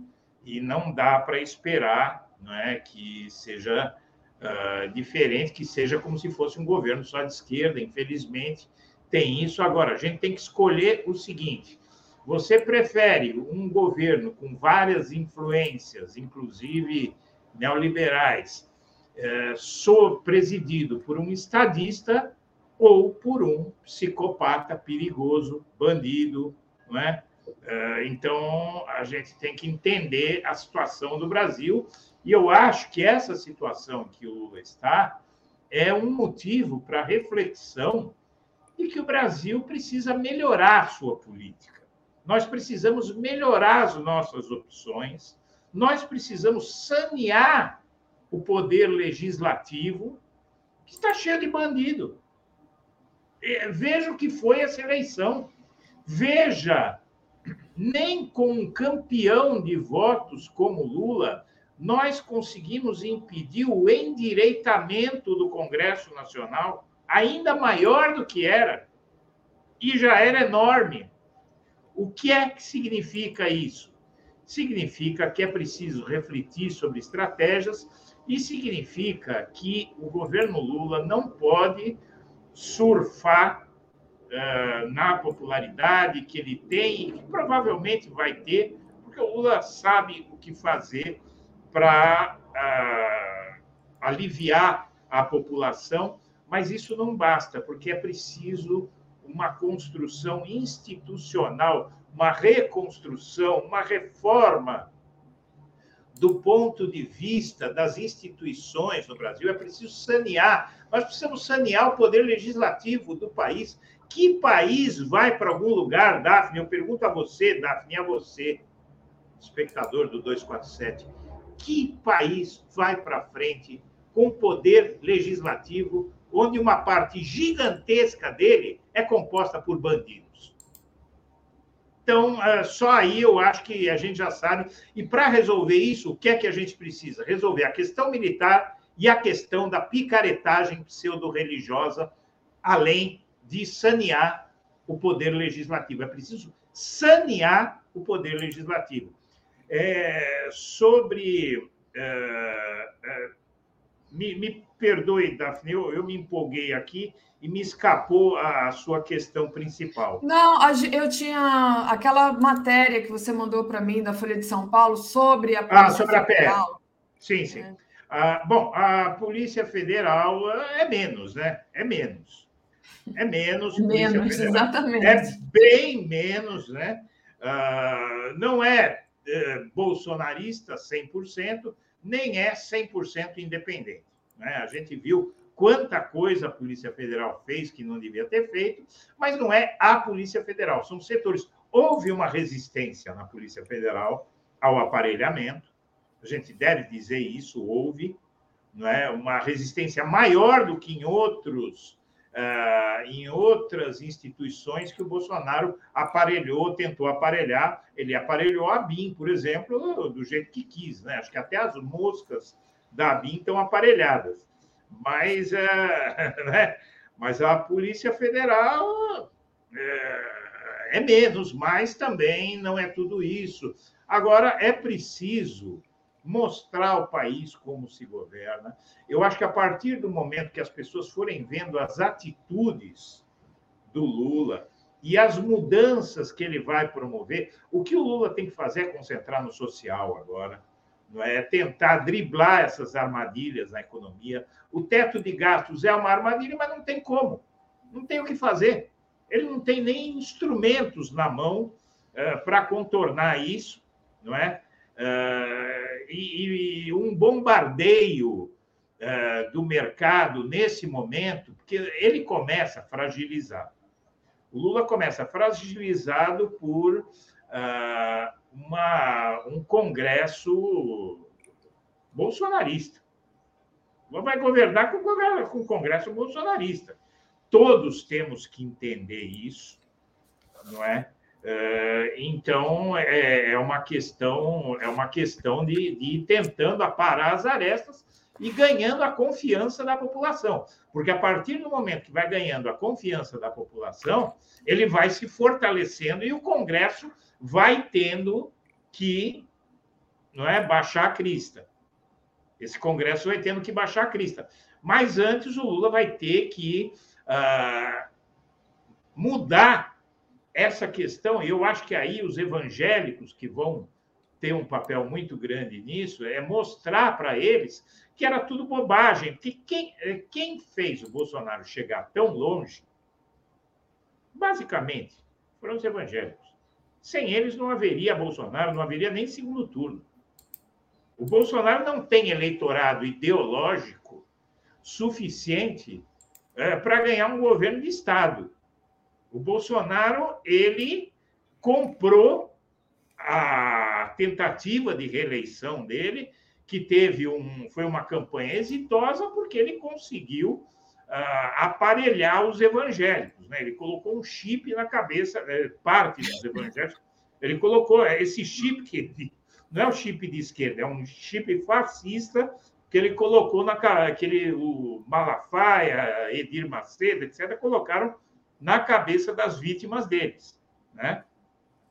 Agora é, é isso, né? Então essa questão da Polícia Federal é isso. Muito bom. Edu, deixa eu agradecer a todo mundo que está me mandando aqui, parabéns. É tanta gente, eu estou tentando colocar alguns comentários aqui na, na tela para já ir agradecendo, né? Queria agradecer todos, não dá para agradecer um por um, então é, fico muito feliz com o carinho de vocês.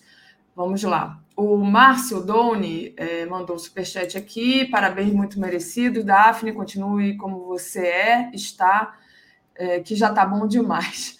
Siguelfredo mandou aqui uma contribuição, Ricardo Souza também mandando parabéns, obrigada. Carlos Alberto Veloso Lopes, como aquele comício do Bozo aqui no Recife flopou no segundo turno, o de ontem foi dado uma camisa da seleção e 100 reais no fim do ato golpista, tudo pago. Pois é, esses caras têm muito, eles têm muito dinheiro, né? Gente, é, uma camisa da seleção e 100 reais para cada um que estava ali, né? Eles, é o emprego deles, dos bolsomínios. Júlio César Beraldi, dando também parabéns para mim, obrigada. Jorge Nascimento também me dando parabéns. Maria Elvira Zelante, obrigada, Maria Elvira. e a Júnia Laje eu já tinha lido, e aí ficou faltando Cadu Lacerda, Léo Traga e Isabela Calil para falar sobre nazis, e a Júnia Laje, esses fascistas em BH estão fechando acesso a dois hospitais e o Zema fascista e o, e, a, e o Ministério Público não fazem nada, exatamente.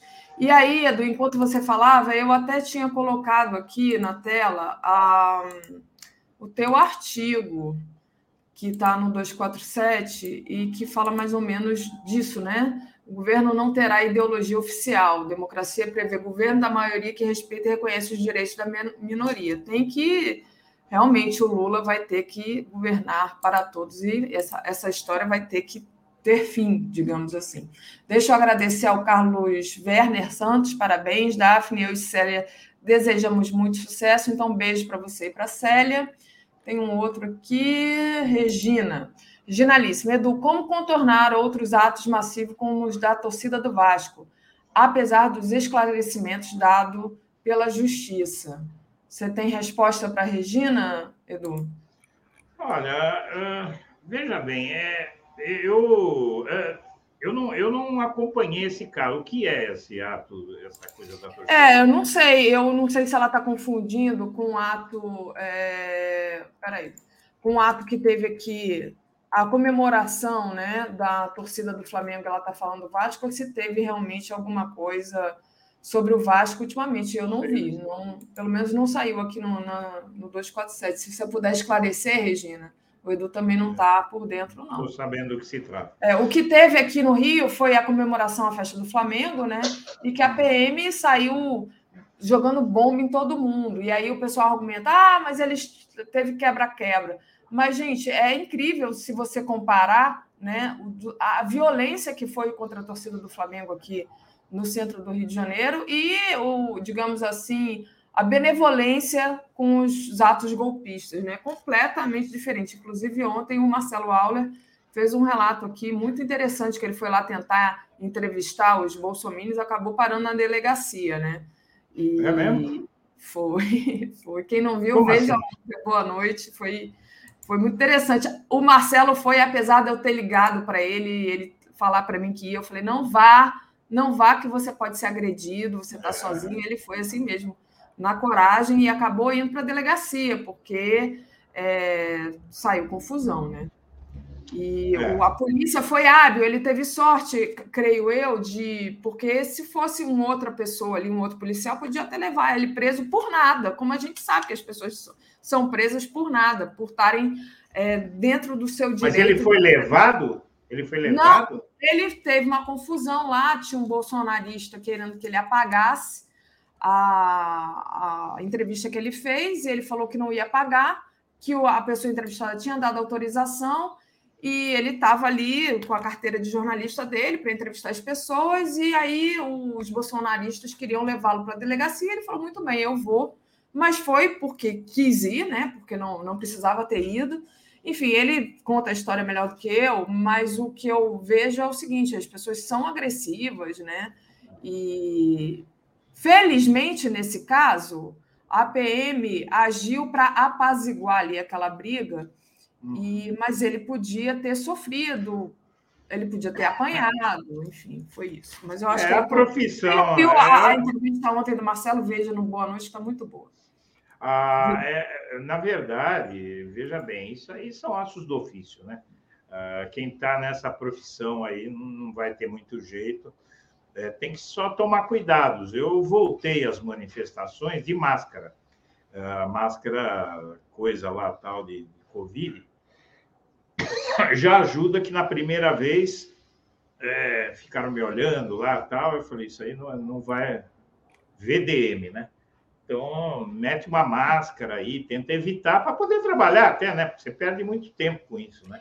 É, mas ele se identificou como jornalista para poder conseguir a entrevista, né? E perguntaram para ele de onde era. E aí ele questionou por que, que o, a pessoa estava ali, a pessoa não sabia explicar, e ficou claro, né? Que não sabia explicar porque não tem explicação a não ser pedir um golpe. Ah, se mas você for nessa, nessas manifestações, Oi? se você for a essas manifestações, vai na manifestação. Uma vez eu fui numa dessas manifestações eu comecei a perguntar para todo mundo o que era o comunismo. Ninguém sabia responder. Ninguém sabia responder.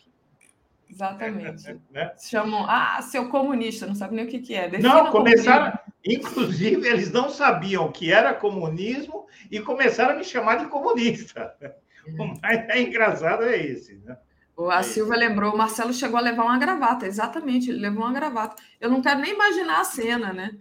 E, enfim, Nossa. a Hélida disse é, que mandou um superchat fazendo uma denúncia à agressão à mulher num show em Pederneiras, no, no interior de São Paulo. Enviei no e-mail 247. Obrigada, Hélida.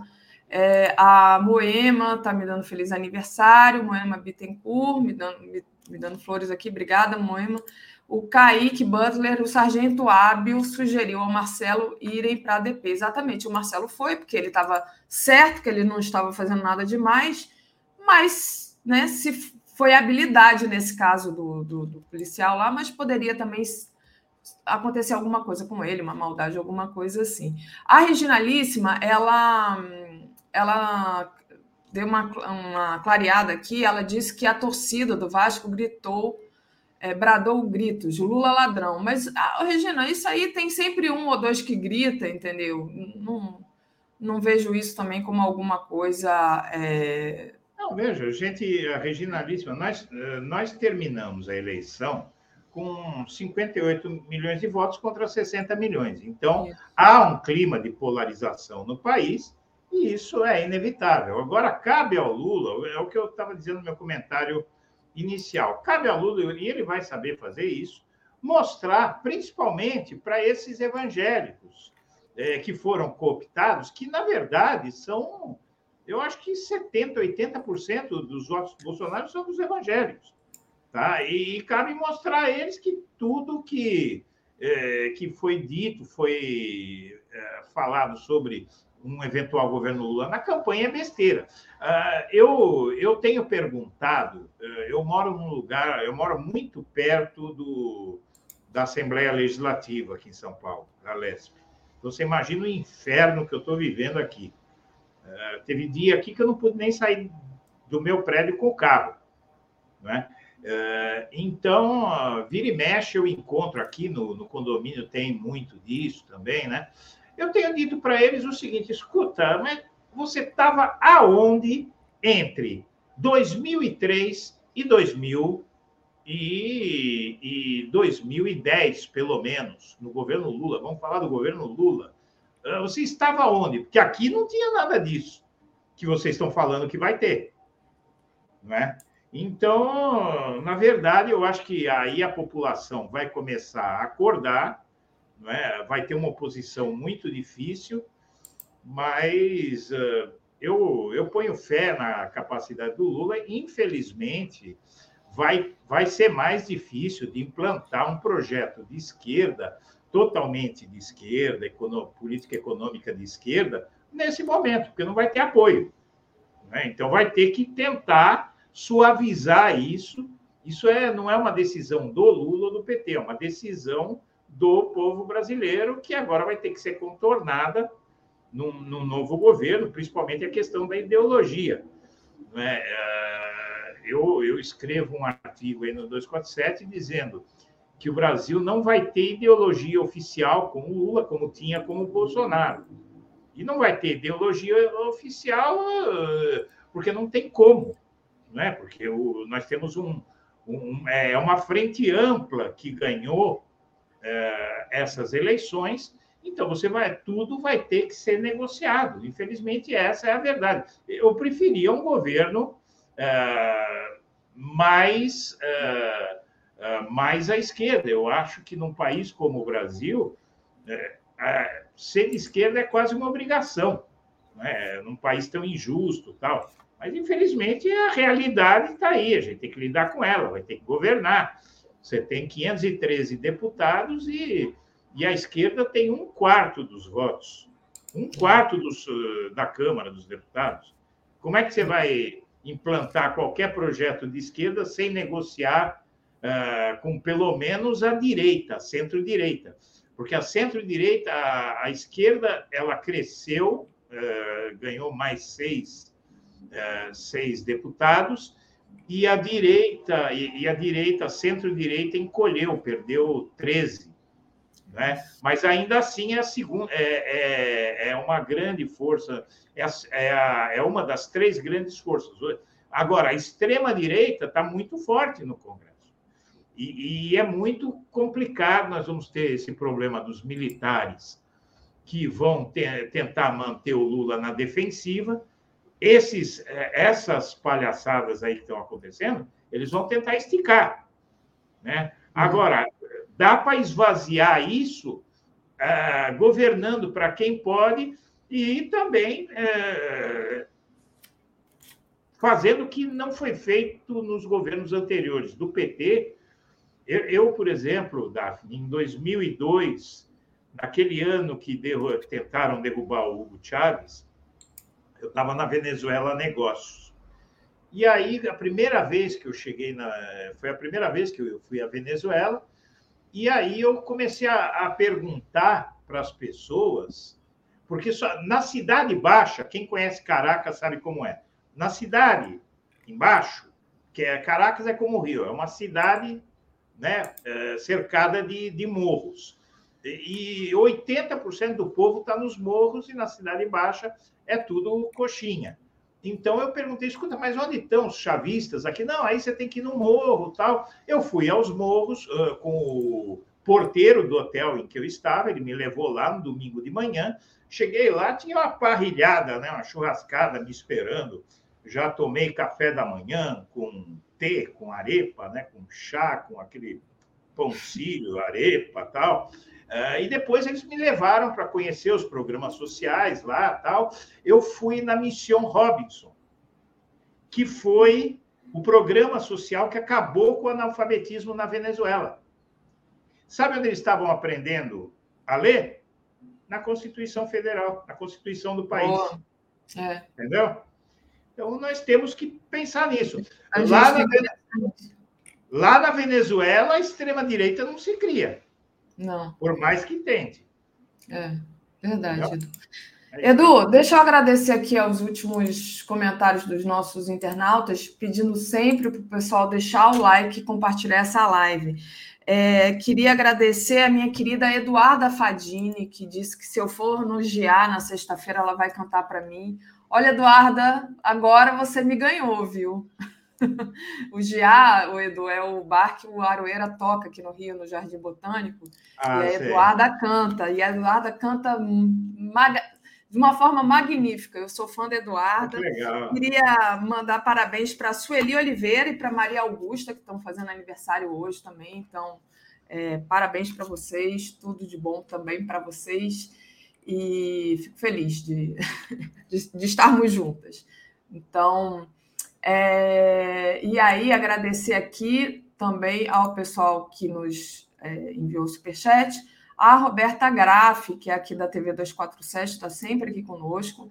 Ela diz: Felicidades, amada nossa, abração do Acre, Edu, ótimo analista. A Estela Bettini, parabéns, Daphne, está bem acompanhada com Saramago e com quem vivo há 57 anos, meu marido. Então, parabéns ao marido da Estela e ao Alfredo Freitas, precisamos mudar o Congresso, só o Lula não consegue. A Márcia Castilho Salles, próximo governo tem que dialogar com a população e mostrar um crime por dia desse desgoverno. Vai passar um ano falando em detalhes desses esses crimes. Pois é, imagina quando o tal sigilo for aberto, né? A gente vai. Você quer ver, Daphne? Comentar. Oi? Você quer ver, Daphne? Hum. Pega a última matéria que eu te enviei, por a favor. A última? Espera aí, é. deixa eu achar aqui, que agora tem que abrir aqui o WhatsApp. Se eu Chama abrir tudo ao mesmo tempo, vai falando, se eu abrir tudo ao mesmo tempo, sabe, Edu, aí trava. Então é, eu, eu, vou, é eu coloco numa ordem aqui, só. Mas vai falando. Bom, uh, é isso. Eu acho que o Lula vai ter que falar muito, vai ter que conversar muito. O Lula vai ter que se comunicar, gente. Né? Ele vai ter que se comunicar com a sociedade. Ah, sim, é o da criança, né? O da criança que levou um tiro no pé. De um CAC, né? de um atirador bolsonarista. Oh, e, então, quer dizer, as evidências de que essa política armamentista é uma sandice, essas evidências elas precisam ser mostradas à sociedade, precisa ser explicado à sociedade que uma nação como a nossa, é, ainda em processo civilizatório. Infelizmente é isso. A gente tem visto que tem acontecido aqui que não acontece em lugar nenhum, ah, assim, civilizado, não é? é agora, você veja, ah, você imagina o terror dessa criança tomar um tiro no pé, assim. Foi do próprio pai, né? Diga Foi do próprio pai, né? É uma, é uma loucura isso, entende? E, e os acidentes têm se então, é, eu acho que é isso que o, o, o, Lula vai ter que dialogar com a sociedade brasileira, não é? E mostrar a diferença entre ele no poder e o Bolsonaro no poder. É? A diferença, como é que uh, a sociedade ganha mais tendo um presidente que não divide a sociedade, que não conflagra a sociedade e que tenta promover a concórdia né? E, e mostrar que não tem perseguição religiosa, não tem uh, comunismo nenhum, é, tem que falar muito sobre, porque o, o presidente da República, Davi, ele tem um palanque natural. Então, é, é, uma voz. Uh, por que é que a sociedade brasileira está conflagrada como está? Porque uh, nós temos um presidente da República que promove a conflagração. Né? Então, é por isso que é chamado de líder político. Né? Você tem lá, ó, vai ter a COP27, está cheio de líderes políticos lá. Por quê? Porque o líder político, ele é, dirige os corações e mentes de uma nação. E foi o que o Bolsonaro fez. Não pela habilidade ou por qualquer mérito próprio, mas pelo cargo que ele ocupa. Né? E é o que o Lula vai ter que fazer. Ah, agora, nós, vai ter que ser demonstrado para os brasileiros como é que é um governo de verdade. É, não é? E eu acho o seguinte: eu concordo com o Paulo, de, de que, com o Paulo Moreira Leite, de que a situação é complicada, é uma é, situação de cerco é, que o Lula vai chegar ao poder numa situação de cerco, inclusive com os militares tentando mantê-lo na defensiva, mas o Lula está agora falando para o mundo. O Lula hoje fala ao mundo. Eu te mandei duas matérias onde eu coloquei. Lula fala hoje para o mundo. Né? É. Eu te mandei duas. Hoje ele fala ao mundo e ele vai pregar uh, o combate à fome no mundo, vai dar destaque, e hoje a humanidade vai ouvir, e uh, ele vai posar uh, naquele evento internacional com um protagonismo que, vai, que ele vai ter, que isso vai ajudar aqui internamente, isso vai colocar militares, vai colocar o, Congresso, é colocar todo mundo ali assim, é, peraí, mas o cara tem força fora, que é a única razão pela qual nós vamos ter uma posse no dia primeiro. Outro candidato que fosse eleito, que não fosse o Lula, bom, todos eles, qualquer um ia ter apoio da comunidade internacional, mas não como o Lula, não é?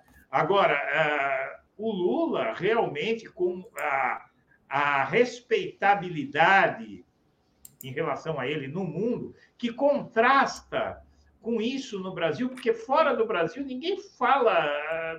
É, é, é, raro você ver se falar alguma coisa do Lula no exterior como se fala aqui. Então, eu acho que, é, que esse é o momento de o Lula dar um chega para lá nessa turma e falar: olha, dá, olha direito, vai vendo aqui que eu não sou um aventureiro, eu não cheguei, eu não caí de paraquedas aqui que nem o Bolsonaro. Uhum. Não é? Ele não caiu de paraquedas. O Lula é uma personalidade mundial, respeitado no mundo inteiro, e ele tem do lado dele apenas a China. Você veja que ele foi muito. É, a sorte é que o Lula é um cara astuto. Né? Ele, ele foi lá, se reuniu com o Kerry e se reuniu com o Xi Jinping lá, o. o Peraí. Não vamos ser preconceituosos. Deixa eu dar o nome do homem. Zen Ua. Zen, Zen, Zen? Zen Hua, enviado Zen chinês. Hua. É, eu estava tentando lembrar o nome dele, mas eu, eu não consigo.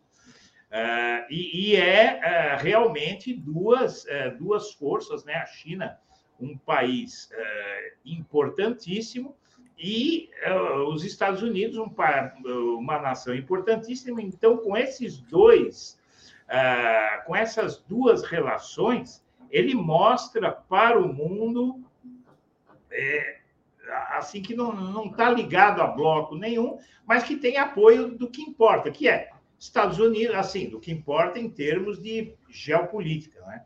que é Estados Unidos, os blocos, Estados Unidos, União Europeia e a China, não é? Uh, que, que são, uh, são o poder do mundo.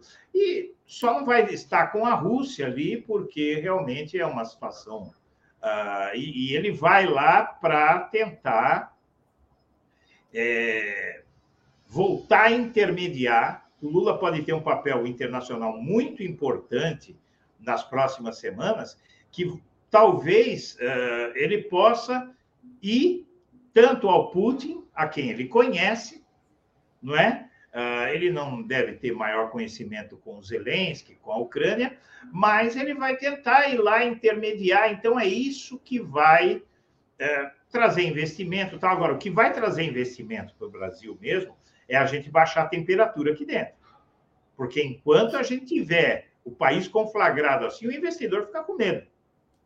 Não é questão de, de ser lulista, de ser bolsonarista, é que o cara tem medo. Ele fala: eu vou colocar meu dinheiro lá. Aí vai o exército ou a marinha, dá um golpe, vira a mesa, não sei o quê. Então, nós estamos nessa situação. O Brasil hoje não tem investimentos. O Bolsonaro ele acabou com o investimento externo no Brasil.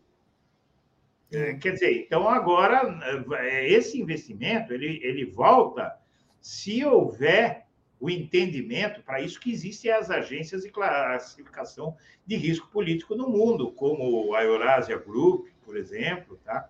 É, eles precisam ver, sentir que o Brasil é um país que realmente há segurança para investir, né? Isso. O, Edu, deixa eu agradecer a Maria Cristina Siqueira Torres, que entrou aqui como membro do canal, então seja bem-vinda, Maria Cristina, e o Leonardo Ramos, que diz que a Constituição Federal de 88 deveria ser matéria obrigatória nas escolas. O Edson Doviso, para a humilhação dos manéis, Lula brilha no mundo. Exatamente isso que o Edu estava falando, né? Perfil Corda Bamba me dá aqui os parabéns, muito obrigada. A Evandro Costa, é bom esclarecer que bolsonaristas existem em todas as torcidas, em todo lugar, infelizmente. Né? Exatamente isso, né? Ô, Edu, e aí eu te pergunto, né, trazendo aqui uma matéria que você me mandou, é, o que, que vai ser do, do Bolsonaro, né? É, o Bolsonaro, pela primeira vez, não vai ter é, mandato, né? É, vai ter ali um cargo no PL. E o que, que você acha que o Bolsonaro vai fazer? Ó, a gente tem aqui essa matéria que você é. me mandou e está aqui. Recluso após derrota, Bolsonaro planeja viagens pelo país mirando eleições municipais. PL quer aproveitar capital político para aumentar o número de prefeituras. Então, é, enfim. É, então, é, eu, eu na verdade, é, eu, eu, eu digo para você o seguinte: o Bolsonaro, é, há 34 anos que ele não fica sem foro privilegiado. Então, é, isso realmente é, chegou, vai chegou o momento do ajuste de contas da sociedade brasileira com Jair Bolsonaro. Ele sempre esteve escudado pelo, uh, pelo foro privilegiado e por um Congresso uh, que preservava o Bolsonaro por ele ser de extrema-direita, por ele ser, ter a ligação que ele tem com os militares. Uh, então, realmente, não é, a gente vai ter uma situação. Uh, na verdade, a política brasileira e norte-americana estão muito parecidas, né? Para o mal, não para o bem, infelizmente. Né? A gente podia copiar a, o, a educação, que nem é tudo isso, mas é bem melhor que a nossa dos Estados Unidos, tanta coisa boa né, que tem lá. Né, a gente podia copiar, a gente copia o que eles têm de pior. Né? Infelizmente, né, né, que é a situação, por exemplo, o Trump, ele está lá enrolado com a lei, não é? mas, ao mesmo tempo, ele está lá infernizando.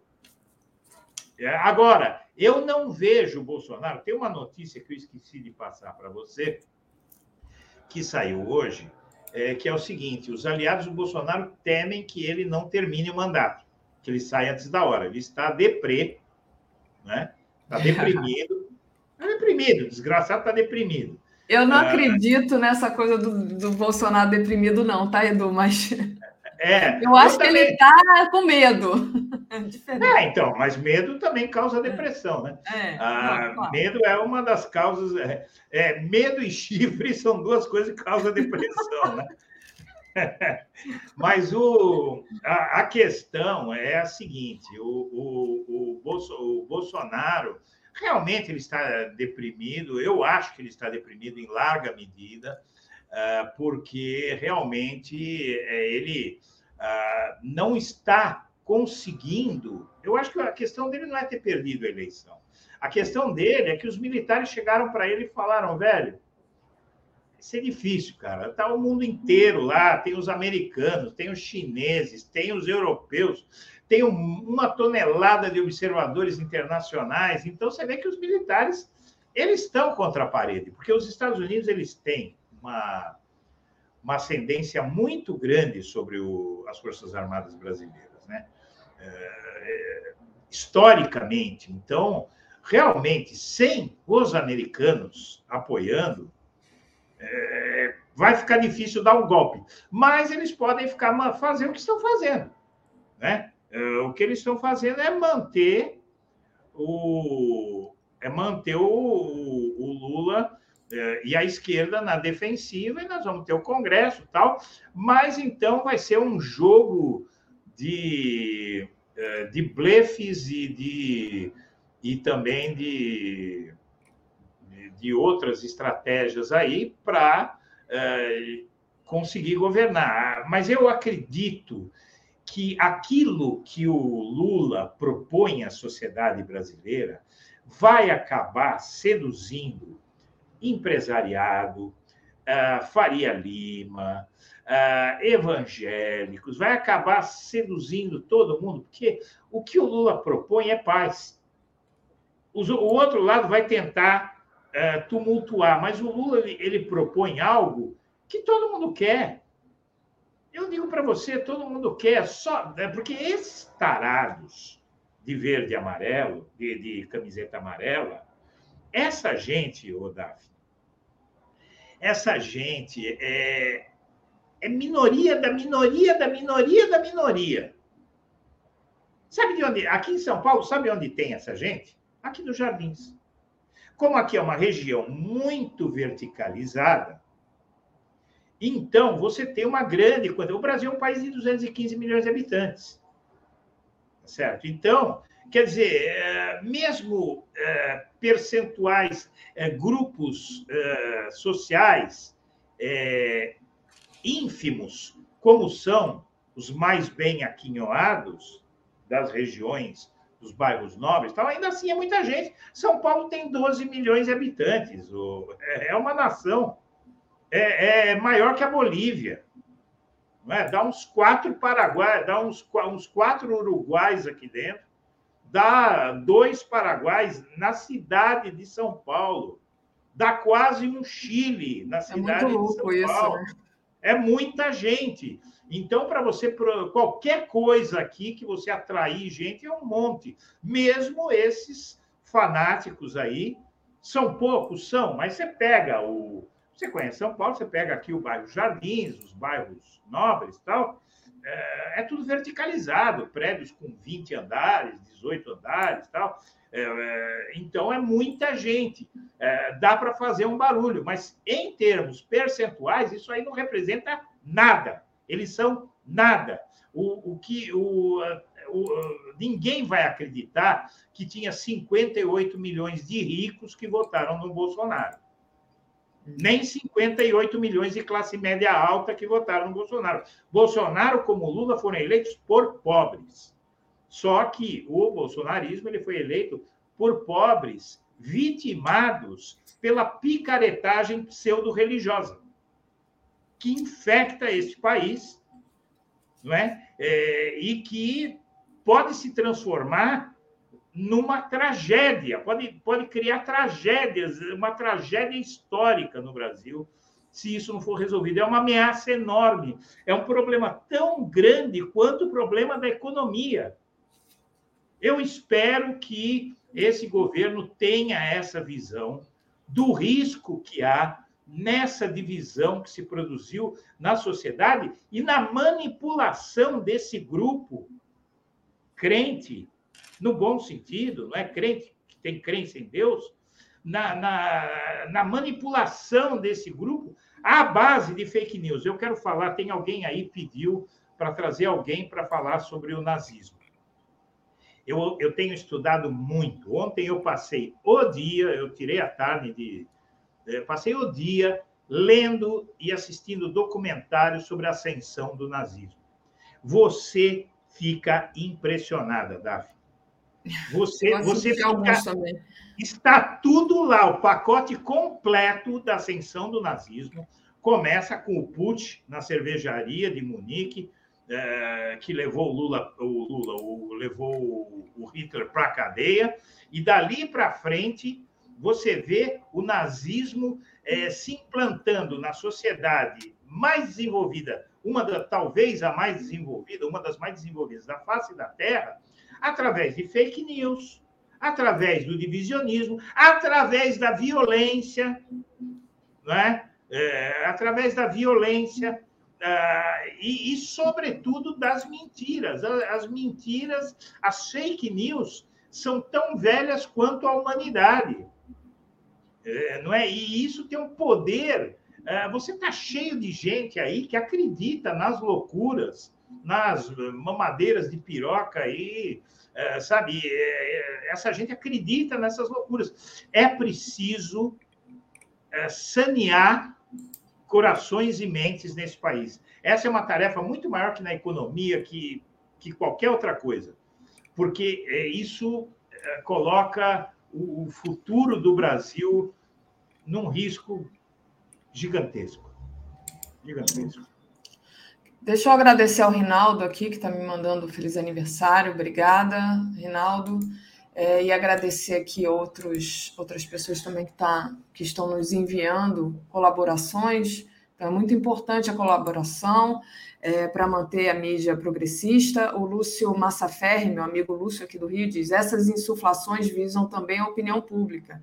E essa é fortemente afetada por imagens e bombas midiáticas. A grande rede amplifica os discursos. Me dá aqui os parabéns. Obrigada, Lúcio. Vou te mandar aí um, um zap para a gente se encontrar para comemorar meu aniversário. O Marcos Veludo diz: Edu, para de pânico, não existe país conflagrado nenhum, e sim, sob o Bozo, a maioria das instituições está atada. A propósito, PC não deprime. É, eu, eu, concordo com o Marcos nessa questão, né? Que o, o, o psicopata não deprime, ele vai atuar, né? Ele está atuando, que está deprimido, digamos assim, não dá para acreditar. O Leon, Leonardo já tinha lido aqui.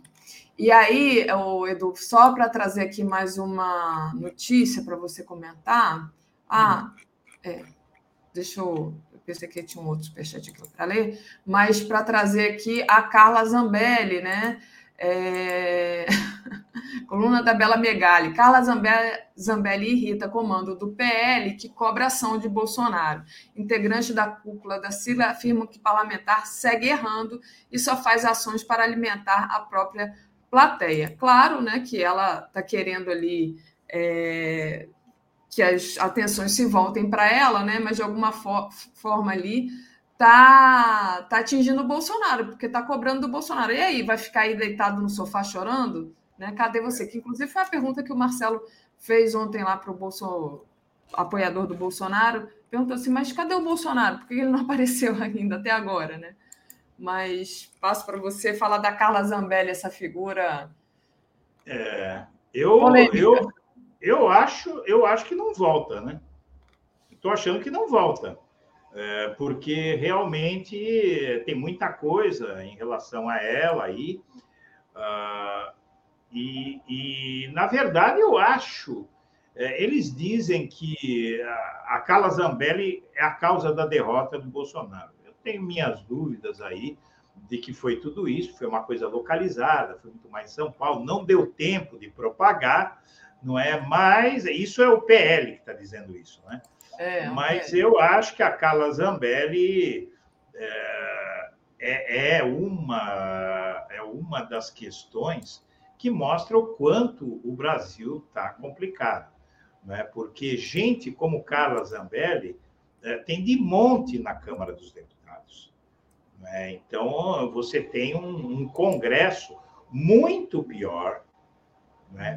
Ah, eu, eu tenho muito medo com esse nível de alienação, é, de não enxergar os problemas que esse país tem.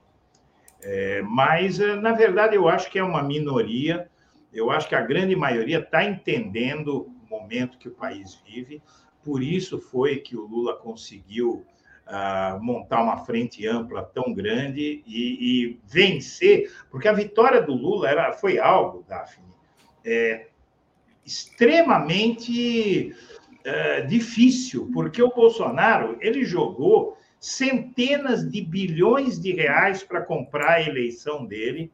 Ele tinha o poder, ele foi tanto que ele foi o primeiro presidente que no exercício do cargo não conseguiu, porque a presidência da República, já com a reeleição no Brasil, a partir de 98, é, a, a presidência da República ela, ela, é, ela dura, o mandato de um presidente dura oito anos com um recall no meio. Vocês sabem o que é recall, que é uma prática que alguns estados, alguns estados norte-americanos, é, em que no meio do mandato chama o povo para dizer se quer que aquele governador continue ou é, tem isso na Venezuela também, não tem, Edu? Não sei, tem? Eu acho que sei. tem, acho que o Breno Altman falou sobre isso aqui uma vez. É, comigo. Não sabia disso. Ah, então foi instituído depois, porque na época que eu ia para lá. Pode ser durante... que eu esteja fazendo confusão, deixa eu ver aqui. Mas vai falando, desculpa, te É, na época que eu, eu, eu antigamente eu tive uma trading, né? Então eu viajava aí, viajei por 30 países. Ah, só, só negócio, só coisa comercial mesmo, exportação. E, e naquela época não me lembro que tinha mas uh, também não, não, não tinha tanto interesse institucional assim. Mas seja como for, é, o fato de o Bolsonaro não, é, não se reeleger. Só, todos... só dando a informação, estava certa, tem sim, na Venezuela tem, tem também. Né? Então, é, é, na verdade, aqui no Brasil, o mandato de um presidente é de oito anos. Não é? eu, não, eu sou daqueles que acham que oito anos é, é aquela coisa, é oito anos com o recal no meio. Eu acho que se o governo é bom, não é, é tudo bem. Se o governo é ruim, é uma desgraça. Mas uh, eu tenho medo de um mandato só de quatro anos. Eu acho muito pouco. É? Eu acho um mandato de quatro anos muito pouco. Agora, se, é aquela coisa, você tem que sempre pensar que não tem nenhuma fórmula perfeita, porque se o presidente for ruim é uma coisa, se o presidente não for é outra. Uh, mas, uh, então, então é isso, né? É. O, deixa eu agradecer, Tânia Montenegro, aqui, todo mundo está me dando, desejando ainda feliz aniversário, mandar um beijo para a Cris, minha cunhada, que entrou aqui. Hum. A Helena Leila, também desejando feliz aniversário. Obrigada, Helena e a todos que estão aqui também, é, me desejando feliz aniversário, pedindo para deixar o like e compartilhar essa live, é muito importante. Carlos Alberto Veloso Lopes também me dá os parabéns, Cláudio Cazuca é, mandou aqui um super sticker, obrigada, Cláudio. A Luciane Pinto, de Porto Velho. Daphne, meu marido acha sua voz linda. Obrigada, marido. Sempre fala disso. Disse a ele do seu nível e ele está desejando feliz aniversário também. Obrigada, Luciane. Beijo para você, para vocês aí de Porto Velho.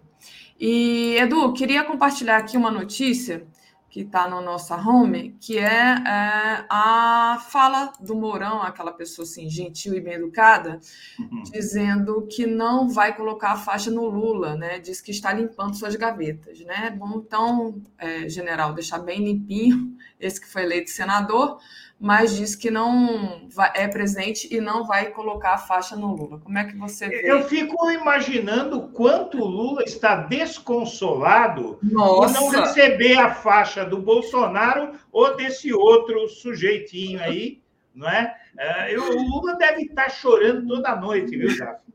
Vocês não acham, não, audiência? Fala aí. É, acho que, Lula... inclusive, vai influir no, no, no, discurso do Lula hoje, lá no, na fala do Lula lá no hoje, hoje ele deve falar: olha, me ajudem aí a convencer o Mourão a passar a faixa para mim, porque senão meu governo não vai ser completo. Ah, vai pegar um tanque de roupa para lavar esse cara, pelo amor de Deus.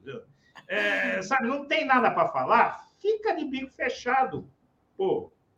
É, é, mas tá, tá acabando, gente. Tá acabando, gente. Vamos lá, todo mundo escrevendo viva aí, tá acabando. É, falta quanto tempo, Daphne? É pouco mais de um mês, né? Falta um mês e 15 dias, praticamente. Ah, Maria, vai ser, serão os 46 dias mais. Não, 45 dias, hoje é 16. 45 dias mais longos da história. Mas tá acabando. Muito bom. O Carlos Alberto diz que discorda de você, Edu. Se não fosse aquela cena da Zambelli correndo, correndo armada atrás de um negro, o Bozo tinha conseguido mais votos e ganharia a eleição. Acho que ela fez por pirraça com algum filho do Bozo. Acho que não, acho que ela achou que aquilo ali era bom para ela, né? É. Porque ela estava pensando nela. E aí acabou que não foi bom também para o Bolsonaro. Eu acho, eu acho isso. Faço sua, faço minhas as suas palavras. É, obrigada, Carlos Alberto, também, que mandou aqui. Parabéns. Parabéns. É isso, Edu. Chegamos aqui ao nosso ao tempo fim. limite. Queria passar para você falar alguma coisa que ficou. Considerações finais. Considerações finais, Edu. Considerações finais. Olha, gente, conseguimos uma vitória, conseguimos esperança. O Brasil, neste momento, está cheio de esperança. Os obstáculos são gigantescos Agora, o que o Lula precisa é de apoio. Apoio de todos nós e compreensão.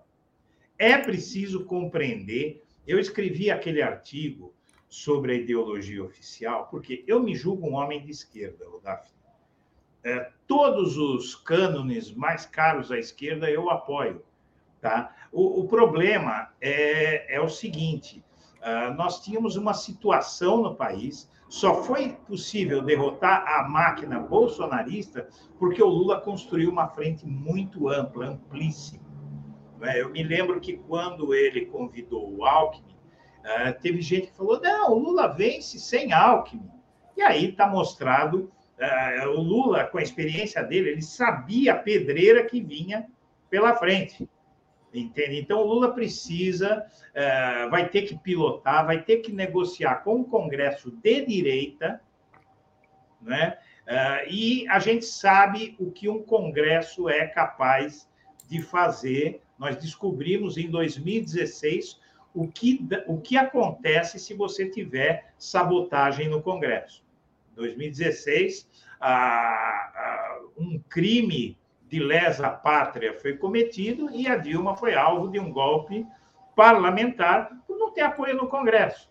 Então, quer dizer, o Lula sabe muito bem disso, ele está tratando de cercar essas possibilidades, mas, assim, a esquerda, principalmente a esquerda, tem que apoiar muito o Lula e entender, ter compreensão desse momento, para que esse governo tenha tempo de mostrar à sociedade brasileira que não vale a pena ter um governo é, belicista como o governo Bolsonaro, um governo que promove a divisão, a conflagração. O Lula precisa de tempo para mostrar para todos os que acreditaram nas loucuras que foram espalhadas sobre ele que nada disso é verdade se nós apoiarmos e continuarmos firmes aí, uh, estamos em boas mãos. Esse homem sabe o que fazer. ele mostrou, vencendo essa eleição tão dura, que ele sabe o que ele está fazendo. Lá na COP27, ele está mostrando que ele sabe o que está fazendo. Então, vamos uh, entender uh, e apoiar, que é o que nos cabe, e se tudo der certo, quando o Lula terminar esse mandato, talvez inclusive terminar a carreira política dele, ele entregue ao sucessor um país infinitamente melhor do que ele está recebendo agora. Com certeza. Obrigada, Edu. Beijo para você. Boa continuação Obrigado. no trabalho. Valeu. Beijo para você e para toda a audiência 247. Tchau, tchau. Obrigada. Comentário de Tereza Cruvinel. Opa, Tereza, bom dia. Bom dia, parabéns para você. Hoje é seu dia. Obrigada. Feliz tá... novidade, com muitas alegrias. Cheio de rima aqui hoje. Obrigada, Tereza. Está bonita de azul, gostei. Ah, combinando com o superchat aqui da Regilaníssima, né, do e Daphne, que Dilma entregue a faixa ao Lula. Gente, isso seria um sonho, né? Dilma entregar a faixa para o Lula. Eu acho que eu estaria assim, de alma lavada, enxaguada, passada, engomada, mas eu acho que isso é difícil de acontecer. A Roseli me dá os parabéns lá de Bremen. Obrigada, Carioca, de Bremen. Opa, Tereza está me abandonando. Não se vá, Tereza, volte. Não, só fechar a porta. ah, Tereza, vamos lá. Que, que coisa, né? Que mundo que a gente está vivendo, como diz o Edu, vai ser os 45 dias mais longos é, do, do universo. Mas vamos lá, vamos para os nossos assuntos aqui, né? É, Tereza, hoje o Lula já está lá no Egito, o Léo até botou um vídeo aqui mais cedo, né? Então vai falar lá no principal palco da COP27. Ontem teve encontros é, importantes com o enviado americano John Kerry e com o enviado chinês o Zheng Hua, eu acho que é assim que se pronuncia, né? É, que é sintoma, é sinal né, do, do novo prestígio que o Brasil terá no mundo. Né? Divulgou um vídeo com a Marina, hoje também, né? É, e a gente fica se perguntando, né? A Marina ali do lado dele, ele do lado da Marina, será que vai ter alguma indicação de ministro hoje na COP? É, deixa eu só agradecer antes de passar e pedir para você comentar, o Daniel Miyagi está sempre aqui conosco, lá do Japão, direto do Japão. Vai meu carinho, respeito e admiração para a feminista guerreira lulista, que começou no Chá 247 e hoje é das grandes âncoras do Bom Dia. Obrigada, Daniel. Beijo é, para você. Espero que você esteja bem. Daniel, aqui com quem a gente se fala de vez em quando, né? Pelo, pelo message do Facebook. Beijão para você. É, Mora, Daniel, então, explica para a gente por que, que o Bolsonaro teve tanto voto na comunidade brasileira que vive no Japão. Daniel sofre lá né, com essa comunidade brasileira, ele, ele vive falando isso para a gente. É difícil, né? Galera lá, bolsonarista mesmo. Mas, Tereza, e aí? Como é que é o Lula brilhando lá é, e influência aí com direito a receber enviado americano e enviado chinês? Então, o pronunciamento vai ser transmitido aqui pela TV 247, né? Eu vi ontem o Atucho dizendo que nós vamos transmitir. Eu não sei eh, que hora que é a hora do Brasil, mas é agora de manhã, não é? A hora do Brasil é de manhã, acho. É, eu, eu desconfio que é 10 e meia, tá? Ah, a é... hora do Brasil que o Lula vai falar? Desculpa, é meio-dia. É. Meio-dia que o Lula Ah, é meio-dia. Segundo as contas do Léo, né? Mas eu acho que é... vai é, deve ser, porque né? isso será quatro da tarde lá, né? É. é. que eles, eles estão quatro horas na frente, o Egito. Então, quer dizer, fiquem atentos quem quiser ver a transmissão do pronunciamento do Lula, muito importante. É, nesse pronunciamento, começando por ele, né?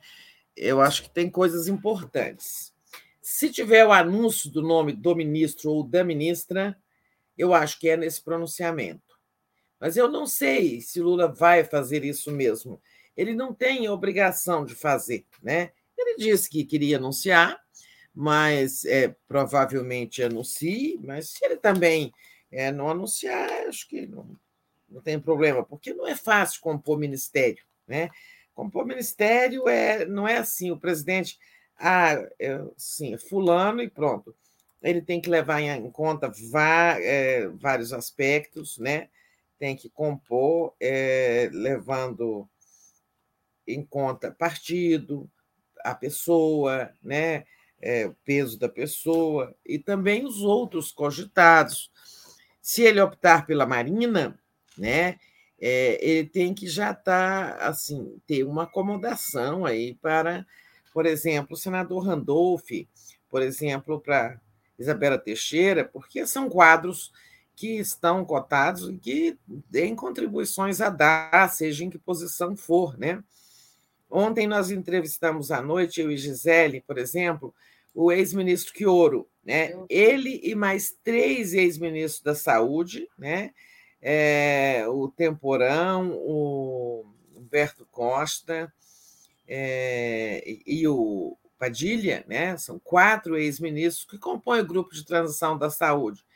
É, ainda que um deles, nenhum, pode acontecer que nenhum deles seja o ministro da Saúde, pode acontecer que seja um deles. Né?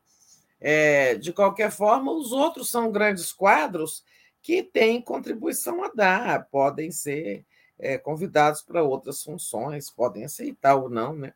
Enfim, não é fácil compor ministério. É, então, mas se tiver anúncio, eu acho que será no discurso é, para ter o impacto, né? Assim, que esse nome, o anúncio desse nome sirva aí como mais uma sinalização ao mundo de que o Brasil voltou, como disse Marina, voltou da guerra de Bolsonaro contra o meio ambiente, né? que foi uma verdadeira guerra. Né?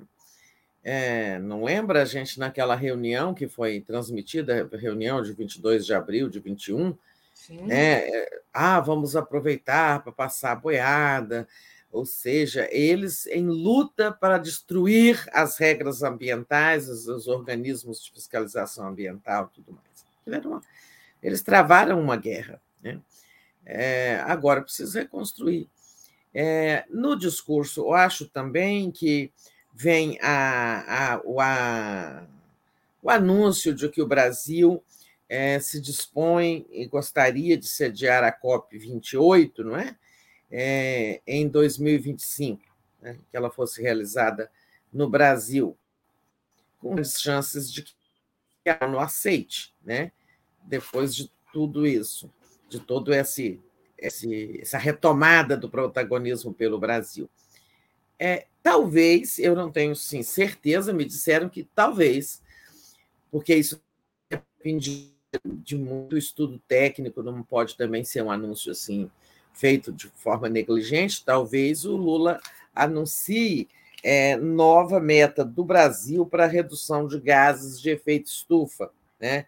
Porque a gente sabe que o, o, o governo Bolsonaro ele fez umas contas marotas é, dizendo que o Brasil estava ampliando seu compromisso firmado no Acordo de Paris, mas, na verdade, o Brasil estava reduzindo. Mas isso foi feito de uma forma marota que eu não posso, eu não tenho conhecimento técnico suficiente para expor como é que é que eles fizeram isso, sabe? Eu posso cometer algum erro, então melhor ficar assim. Mas foi uma, uma a falsa ampliação da meta, né? pelo Brasil, que na verdade representou encolhimento. E pode ser que o Lula apresente aí uma nova meta para o Brasil para os próximos anos. Né? É, de qualquer forma, a COP chegando na fase agora sim, na fase de implementação, né, de, de compromissos entre os países e, e, e, esse assunto das metas de redução vai estar nas, na, vai estar nas deliberações finais. Então Tereza, é isso. Deixa eu só te interromper um pouquinho. Disso, né? Tereza, é, o pessoal está reclamando e realmente está travando um pouco a sua fala. Disseram você fechou a porta e aí o Wi-Fi fica ruim. Então, vou sair e entrar de novo, tá? Tá. E ver se abre a porta, aí. que eu acho que tem a ver. Tá. Tá. Então, enquanto a Tereza vai tentar melhorar ali a, a transmissão dela, de fato começou a travar um pouquinho, estava dando para entender o que ela falava, né? Mas se, tem que, se puder melhorar, é, fica ótimo, né? A Rosane Alverga disse: Ah, Daphne, você não viu minha mensagem? Eu vi, Rosane, eu não li a sua mensagem, acho que eu li sim. Vamos lá, ela me deu parabéns, feliz vida, comemore bastante ao lado de seus amadinhos, sucesso sempre, abemos presidente, muito bom, então obrigada, Rosane. A o Euclides disse, bom dia, lindas, parabéns, Daphne Ninfa Menina. Pois é, meu nome é o nome de uma ninfa, né? Para quem não sabe, não que eu seja ninfa, mas obrigada, Euclides. Nédia Albuquerque, a liderança política mundial de Lula chega na COP27 para brilhar, negar esse legado, é, ranço de classe. Muito obrigada aqui, Nédia. Nilo Alves, me preocupa o sumiço do Bozo, depressão. É, ele, e essa pode tomar qualquer atitude. Conspiração deve ser o que está fazendo todas as horas. É, sem dúvida, sem dúvida, é, ele está conspirando, né? Eu não acredito nessa, nessa depressão do Bolsonaro, até porque o Bolsonaro é um psicopata, ele não, não, não fica deprimido. Ele não carrega a culpa de nada, com certeza, do que ele fez. Reginalíssima, duas queridas no Bom Dia, saudações a Lula. Nos encontramos em Brasília, 1 de janeiro de 2023. Pois é, Regina, eu quero ir, sim, eu vou estar lá em Brasília, provavelmente com a Tereza. Maria Ruber também acha que o Bolsonaro não está com depressão, também acho que não, ele está conspirando, como diz aqui. Criando asas, mandou aqui um parabéns para mim. É, vamos ver se a Tereza já está entrando.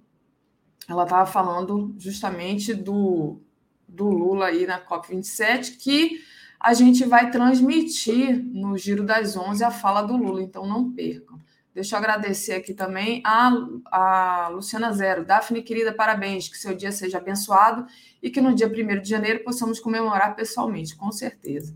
Deixa eu trazer aqui, Tereza. Opa, Tereza, acho que melhorou agora, hein? Você abriu a porta? Não, não era isso. É...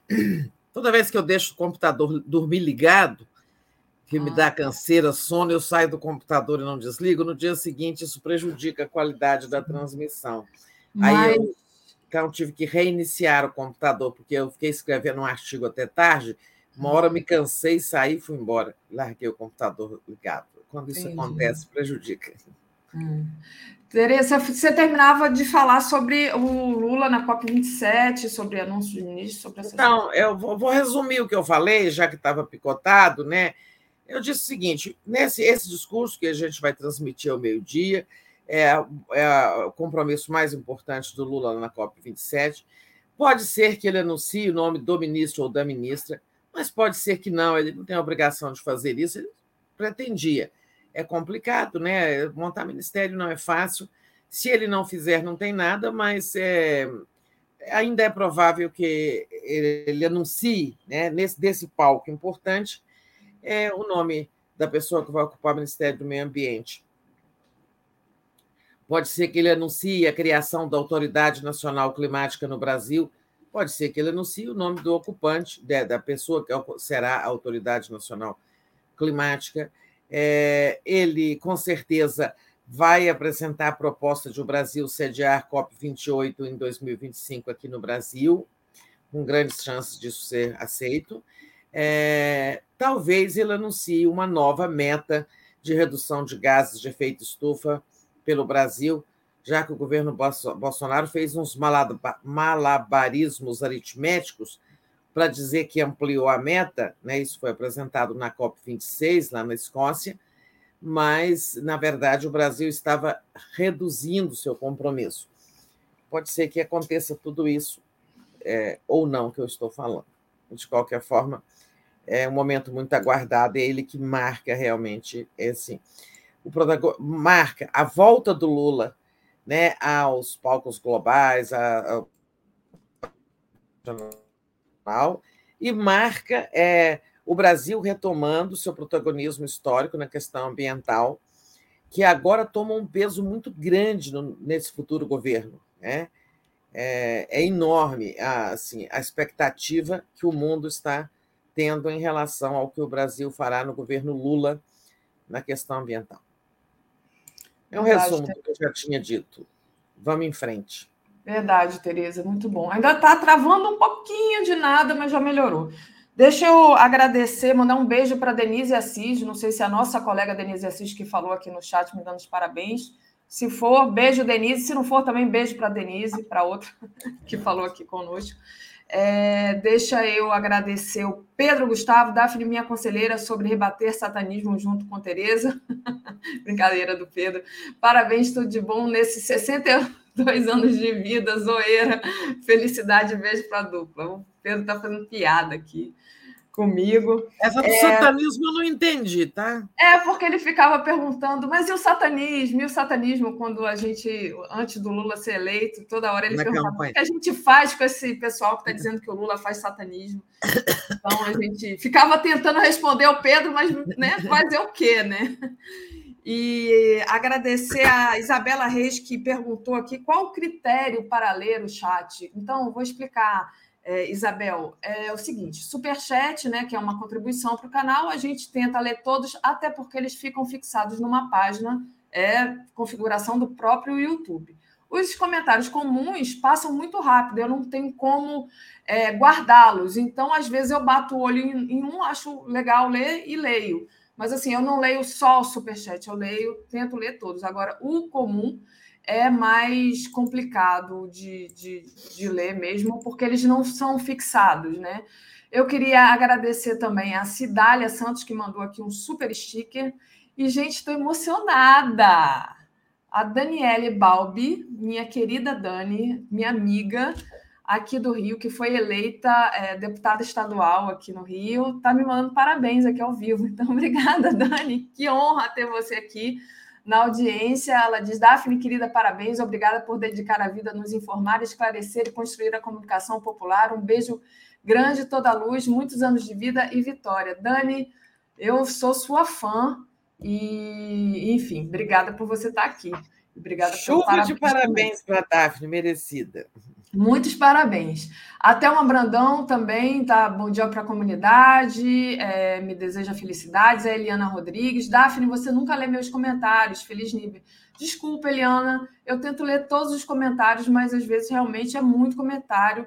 A gente não, não consegue ler todos, né? É muita coisa. Gente, ali dos comentários do chat, os chamados os comuns ali, é impossível, né? Eu não consigo nem ler quando eu entro no YouTube. Eu até não entro porque não adianta. É, eu veio, eu, aliás, eu não posso acompanhar pelo YouTube porque eu estou aqui no ar com a Daphne, mas é muito difícil. O Paulo está perguntando onde é a festa. A festa hoje vai ser em casa mesmo, com a, com a família, não tem festa. Mas a, a Paula Fadini disse que vai cantar para mim sexta-feira lá no GA, no bar que o Arueiro toca. Vou, vou guardar isso e vou cobrar. Muito bom. Tereza, vamos lá, vamos continuar aqui. É, a questão da PEC do Bolsa Família, né? O Lula discutiu com o Rodrigo Pacheco a, essa questão da PEC do Bolsa Família fora do teto de gastos por quatro anos, coisa que você apontou, né? Que seria interessante, porque se fosse por um ano só, ia ter que renegociar mais lá na frente, né? O Pacheco parece que apoia essa fórmula, mas dificilmente o texto será apresentado hoje ao Congresso, como a gente havia criado essa expectativa, né? É, então, o grupo técnico da economia na transição ainda vai se reunir com a área política do PT para acertar os valores e os detalhes. Então, é, vai demorar mais um cadinho, né, Tereza? É, eu acho difícil que seja apresentado hoje esse texto da PEC para que ele comece logo a tramitar, porque o o tempo está passando, o tempo é muito curto, e não é só votar a PEC. Né? É, a equipe do Lula ali, a equipe do Congresso, em suma, relator do orçamento, todo mundo, ah, será preciso também fazer uma revisão, uma verdadeira, é, um verdadeiro remendo, ou muitos remendos, na peça da Lei Orçamentária de 2023, que foi apresentada de forma muito é, eu diria assim, muito improvisada pelo governo Bolsonaro, e para observar o teto de gastos e, ao mesmo tempo, honrar os compromissos com a base de apoio do governo Bolsonaro na liberação né, de emendas, na, no acolhimento de emendas do relator ou emendas do orçamento secreto, assim chamado, é, o governo cortou muito ou não fez muito corretamente a correção dos é, valores de muitos programas. Né? Porque o teto de gastos, né, essa invenção maligna, maléfica dos neoliberais no governo do Temer, né, o teto de gastos diz o seguinte: que em cada despesa do orçamento, não é no todo só que o governo só é, está condenado a gastar apenas o que gastou no ano anterior, corrigido pela inflação. Isso se aplica também às grandes as rubricas do orçamento. Então você pega assim, saúde, tá? Ah, sim, só pode corrigir pela inflação. Ah, mas e se teve uma pandemia, e se teve um, uma outra ocorrência, e se há defasagem, não importa. A lógica do teto de gasto é desumana. Né? É, então, é preciso rever ali várias coisas na peça orçamentária, a lei que tem que ser votada também antes de dezembro, antes do final de dezembro. É, então, tem muita coisa para fazer. Né?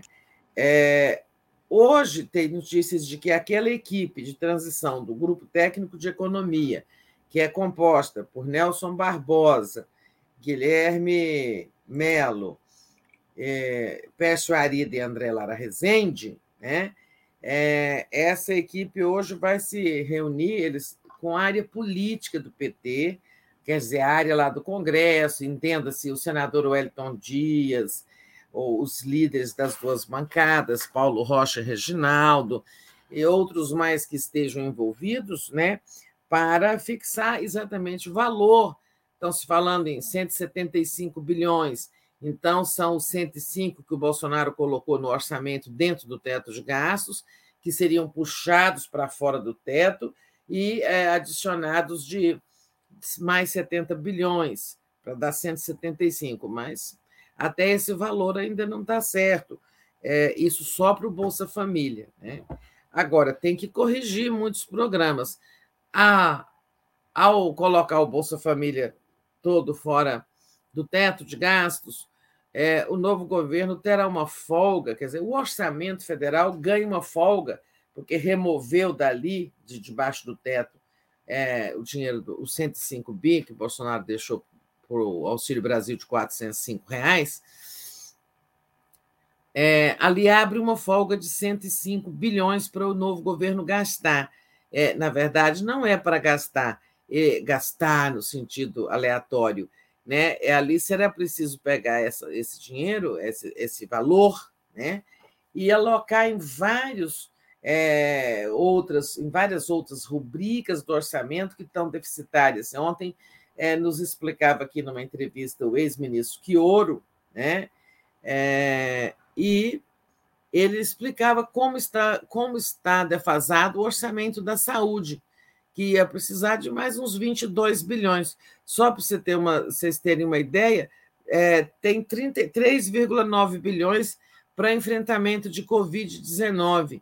Nós sabemos que a pandemia não acabou, e muito pelo contrário, tem variantes novas é, para circulando, né? tem muita gente contaminada, os, os casos estão aumentando muito nas últimas duas semanas é, não há vacina suficiente, há faixas inteiras, como as crianças de 0 a 6 meses, que nem tem vacina, só as, não há vacinas para elas, só para quem tem comorbidade, os bebês que né, têm comorbidade. Então, esse dinheiro não é suficiente. Nós já estamos até imaginando, perguntei isso a ele, se o novo governo vai começar tendo que enfrentar um surto de Covid e ele acha que é possível, sim, que eles estão se preparando, que não será como no passado, assim, porque agora essas variantes novas não estão causando casos tão graves como aqueles que mataram né, tantos milhares de brasileiros, quase 700 mil brasileiros, é, mas eh, poderão levar pessoas aos hospitais, é, vão exigir tratamento, isso, vão produzir transtornos e o governo não vai ter dinheiro suficiente para isso. Então, é muita coisa para fazer ali. É, agora, é pacífico que vai ser a fórmula é essa, né? Bolsa Família, fora do teto de gastos, e eu acho que eles devem escrever lá na redação. do teto de gastos ou de alguma outra regra fiscal que venha substituí-lo, né? Porque escreve fora do teto de gastos. Amanhã acaba-se com o teto de gasto e se institui é, um novo regime fiscal. Ah, então já tem que prever essa excepcionalidade também para o teto de gasto ou alguma nova norma fiscal que venha a ser adotada norma para disciplinar o gasto, da, né, o gasto público. Então é isso. O, Pacheco deu sinal de que ao Lula de que apoia e trabalhará por essa fórmula, né? Bolsa Família, fora do teto de gastos ou de outra norma fiscal, por quatro anos, ou seja, por todo o mandato do Lula. Perfeito. É, Tereza, deixa eu agradecer, a todos aqui. Agradecer a André Sampaio, que se tornou membro do canal. Então, bem-vinda, André Sampaio. É sempre bom quando você se torna um membro aqui do canal, né, é, através do botão YouTube. Mas vocês também podem fazer uma assinatura solidária em brasil247.com barra apoio. Professora Denise, que eu conheci aqui no Rio, me mandou os parabéns. Aliás, a professora Denise está querendo ir para Brasília, para a posse do Lula, e estava querendo dicas de onde se hospedar. Eu falei, olha, eu fui algumas vezes a Brasília, mas eu não tinha essa resposta para dar para ela, até sugeri ela de criar um, um grupo de pessoas que talvez, né, indo em grupo, é, vai ser melhor. Vai ter muita gente que vai para essa Não, eu já eu fiz uma indicação para ela. Fez, né? É, a Denise eu já indiquei uma pessoa. Opa, a Tereza caiu, gente. A internet da Tereza hoje está meio, tá meio problemática, mas então, professora Denise, que me deu os parabéns aqui, obrigada, professora. É, o Pedro Gustavo pergunta, mas Tereza, é, mais de 30 dias dá para. Ah, 30 dias dá para tramitar e aprovar? Ficou a questão aqui do Pedro Gustavo. Vamos ver se a Tereza volta, gente. Peraí, trazendo a Tereza. Voltou. Essa tua internet hoje tá, ela tá danada, Tereza, tá aqui boicotando a gente, mas voltou, é o que importa. O Pedro Gustavo, Tereza, será que ela está escutando? Pedro Gustavo perguntou se 30 dias dá para tramitar essa PEC Não. e aprovar.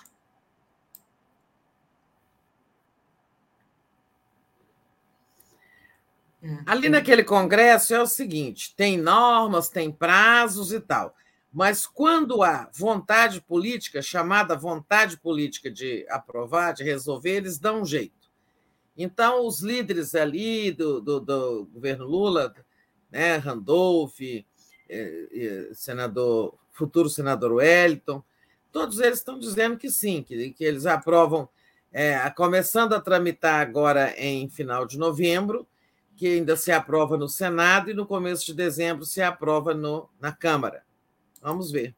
Mas dá sim. Quando eles querem, eles, vocês não viram no governo Bolsonaro? Eles faziam, sabe, malabarismos ali e aprovavam as coisas no tempo e com é urgência que o Bolsonaro queria. É verdade, Tereza. Tereza, é, outro assunto é a questão da, dos grupos de transição, né? Hoje o Alckmin vai divulgar os últimos grupos de transição do governo. É, então, ainda falta né? meio ambiente, desenvolvimento regional, justiça, segurança e agricultura. Né? Como é que, quais são as expectativas aí, Tereza? Pois é, parece que hoje é, os, todos os grupos serão julgados para que a equipe de transição esteja completa, né? E tem 50 pessoas que serão nomeadas, mas tem outras que estão colaborando como voluntárias. É, e comece de fato. Alguns grupos já estão trabalhando, mas esses que ainda não foram compostos é, também começam a trabalhar. Eu né, até acho que eu devo dizer isso aqui, porque é, depois vocês vão ver o anúncio mesmo. É, eu fui convidada para. Uh, acabei que eu até só vi muito tarde, tive um dia com problemas. É, eu fui convidada para o subgrupo de comunicação social, tá? que é ligado lá ao Ministério das Comunicações, e como a SECOM hoje, no governo Bolsonaro, está vinculada à SECOM, coisa que o Bolsonaro fez para colocar tudo na mão do Fábio Faria, mas não quer dizer que vai continuar sendo assim. É, a SECOM vai, eu acho que não vai continuar no Ministério das Comunicações, que cuida é da infraestrutura de comunicações, de tecnologia, de regras de fiscalização, de concessões, né, de canais de rádio e televisão, é, de outras coisas. É, mas como a SECOM está ali, o subgrupo de comunicação estará também, a, a comunicação social vai trabalhar como um subgrupo deste grupo temático de comunicações, que é coordenado pelo ministro, ex-ministro Paulo Bernardo, né, que conta ali também é, com o César Alvarez, Alessandro Orofino e o ex-deputado Bitar. Né? É, então, eu achei que tinha a obrigação de aceitar é, esse convite, porque acho que posso colaborar com a experiência que eu tive na criação da EBC e que é uma prioridade do governo re restaurar né, é, a, a, a, comunicação pública, o sistema de comunicação pública e tal. Isso não quer dizer nada, né, como já foi dito, em relação a todos os grupos, o fato de estar integrando no grupo é para fazer diagnóstico, é para apontar os problemas do setor, é para tentar fazer sugestões de como melhor, consertar, melhorar, em suma, o que fazer no outro governo. Então, é, mas eu não vejo nenhum conflito de interesse, já falei com o Leonardo Atucci hoje, não vejo nenhum conflito de interesse entre colaborar lá na transição e ser comentarista aqui na TV 247, de forma que eu, até onde for possível colaborar, é, conciliar, eu vou conciliar. Algum momento pode não dar. Né? E também isso é uma coisa temporária, né? É, que vai só até a posse do Lula. Né? É, talvez algum dia eu preciso, é, eu precise de é, faltar aqui, né? ter uma reunião lá e tal. Mas são coisas que a gente vai conciliando, que o importante é quem pode colaborar, dar sua contribuição. Né? Farei o meu melhor é, para a gente fazer bons diagnósticos do setor de comunicação social e apontar boas soluções. O grupo tem muitas outras pessoas boas, não conheço o grupo todo, e como eu dizia, isso nada significa em relação a ocupar depois cargo no governo. Tá? O grupo é apenas um grupo de a. Diagnóstico Muito bom, né? Parabéns. É, uns dois minutos antes que você anunciou isso, a Tereza, a, a Tereza Gisele tinha me falado aqui no Zap. Eu estava até falei assim, nossa, é por isso que ela está tão bonita hoje. Né? É, muito, é, muito bem escolhida, eu acho. Meus parabéns, acho que você merece. E vai ser muito bom você estar tá nesse grupo lá para fazer esse diagnóstico. Você que já sabe tanto né, de, de comunicação e enfim, foi criadora da EBC. O Ricardo Gonçalves diz: parabéns, Daphne, pelo aniversário, e Tereza pelo honroso merecido convite. Então, faço minhas palavras as palavras de Ricardo. Muita gente aqui, o Chico Teixeira, é, muita gente é, te dando os parabéns pela indicação. É, então, muito legal. Aproveito e leia aqui os superchats de todos que estão nos enviando. Só esperar carregar um pouquinho a a página aqui, a, como é o nome dela? Sua Suliane Raut. Parabéns, Daphne. Estou muito feliz de estarmos. Jundiaí, no seu aniversário, tão cheio de esperança. Muitas bênçãos para vocês. Seu novo ano de vida seja maravilhoso. Obrigada por ter ficado conosco. Carlos Baldijão também está me desejando vida longa e muito feliz. E, de uma maneira geral, todo mundo aqui no, no chat está dando parabéns para você, Tereza, e desejando boa sorte no seu no seu trabalho, né? O Chico é, Teixeira... Só vou colaborar lá um pouquinho, gente, ajudar com um pouco que eu sei, tá? É só isso, o, não tem o, o Chico mais tá, nada. O Chico está perguntando se você sabe mais nomes é, das pessoas que compõem esse subgrupo. Ah, o Rafael Favrin, que legal, Tereza, fico feliz por você e pelo Brasil, exatamente. E a Marilene Silva traz aqui a notícia que eu já vi, já ia falar sobre isso agora. A Isabel do vôlei faleceu. Isabel, que tinha acabado de ser, é, digamos assim, que estava também né? indicada para participar desse grupo de transição. Ela estava muito gripada e ela fez teste de Covid e deu negativo, tá? É, na segunda-feira ela foi passou mal, foi dormir, passou mal é, deixou para ir para o hospital no dia seguinte, na terça de manhã. É, já estava bem pior na terça e se internou no CTI. Detectaram uma bactéria que já tinha tomado o pulmão, ela foi entubada e teve uma parada cardíaca às quatro horas da manhã de hoje. É, infelizmente, a gente. Uhum. Né, muito triste isso. Ela tinha só 62 anos, então uma mulher super jovem, atleta. Então, gente, se cuidem, né? por favor, porque é impressionante, é muito triste isso. Gente, ah, doença respiratória não é para brincar, né? Exatamente, exatamente. Eu tive super gripada. É, vocês sabem que eu estou morando aqui no Rio, né? E meu companheiro, namorado de muitos anos, ainda está morando em Maceió. Ele teve aqui, a gente pegou do nosso filho uma gripe, assim, a gente, ele ainda está muito mal. Foi uma gripe tão terrível. Fizemos teste de Covid, deu negativo e fiquei muito preocupada, por exemplo, de passar para minha mãe que mora aqui no Rio, com quem eu convivo, né? Então não é brincadeira, se protejam, usam máscara. A Suliane diz que tem orgulho de você, Tereza. Eu que tenho orgulho, Suliane, que eu trabalho aqui do lado dela todo dia. Eu que estou super orgulhosa dessa indicação para Tereza. Ela diz que você é maravilhosa. O Rafael está me dando parabéns aqui, Tereza. E então, infelizmente, essa Vocês notícia da Isabel. Generosas é. É Muito isso. triste, né? Mas é a gente é, é sempre aprendendo lições, né? Quando se trata de assunto respiratório, né, ela é, tem que procurar ajuda logo, né? É, talvez algumas horas tivessem salvado a Isabel, né? Porque quando ela foi ser tratada já tinha essa bactéria já tinha tomado conta, né? Uma pena.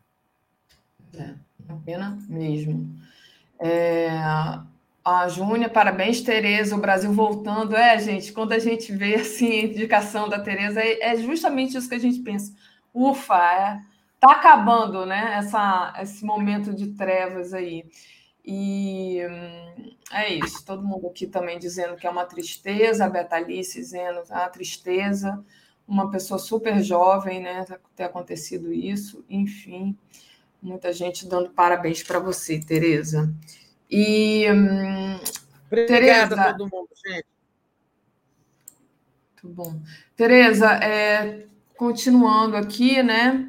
O, o Alckmin hoje recebe é, os enviados do TCU com relatórios sobre os indícios de fraude e má gestão nas áreas do governo Bolsonaro. Como é que você avalia é, essa questão aí? É. Deixa eu só voltar ali rapidamente. Alguém perguntou se eu sabia os nomes dos, do novo do ah, subgrupo de comunicação social. É, olha, é, eu acho, eu não quis perguntar. A pessoa que me mandou é, o convite é, para eu integrar o, o subgrupo, achei que era deselegante, porque fica parecendo assim: ah, se tiver alguém que eu não gosto, eu não vou, né? Entende?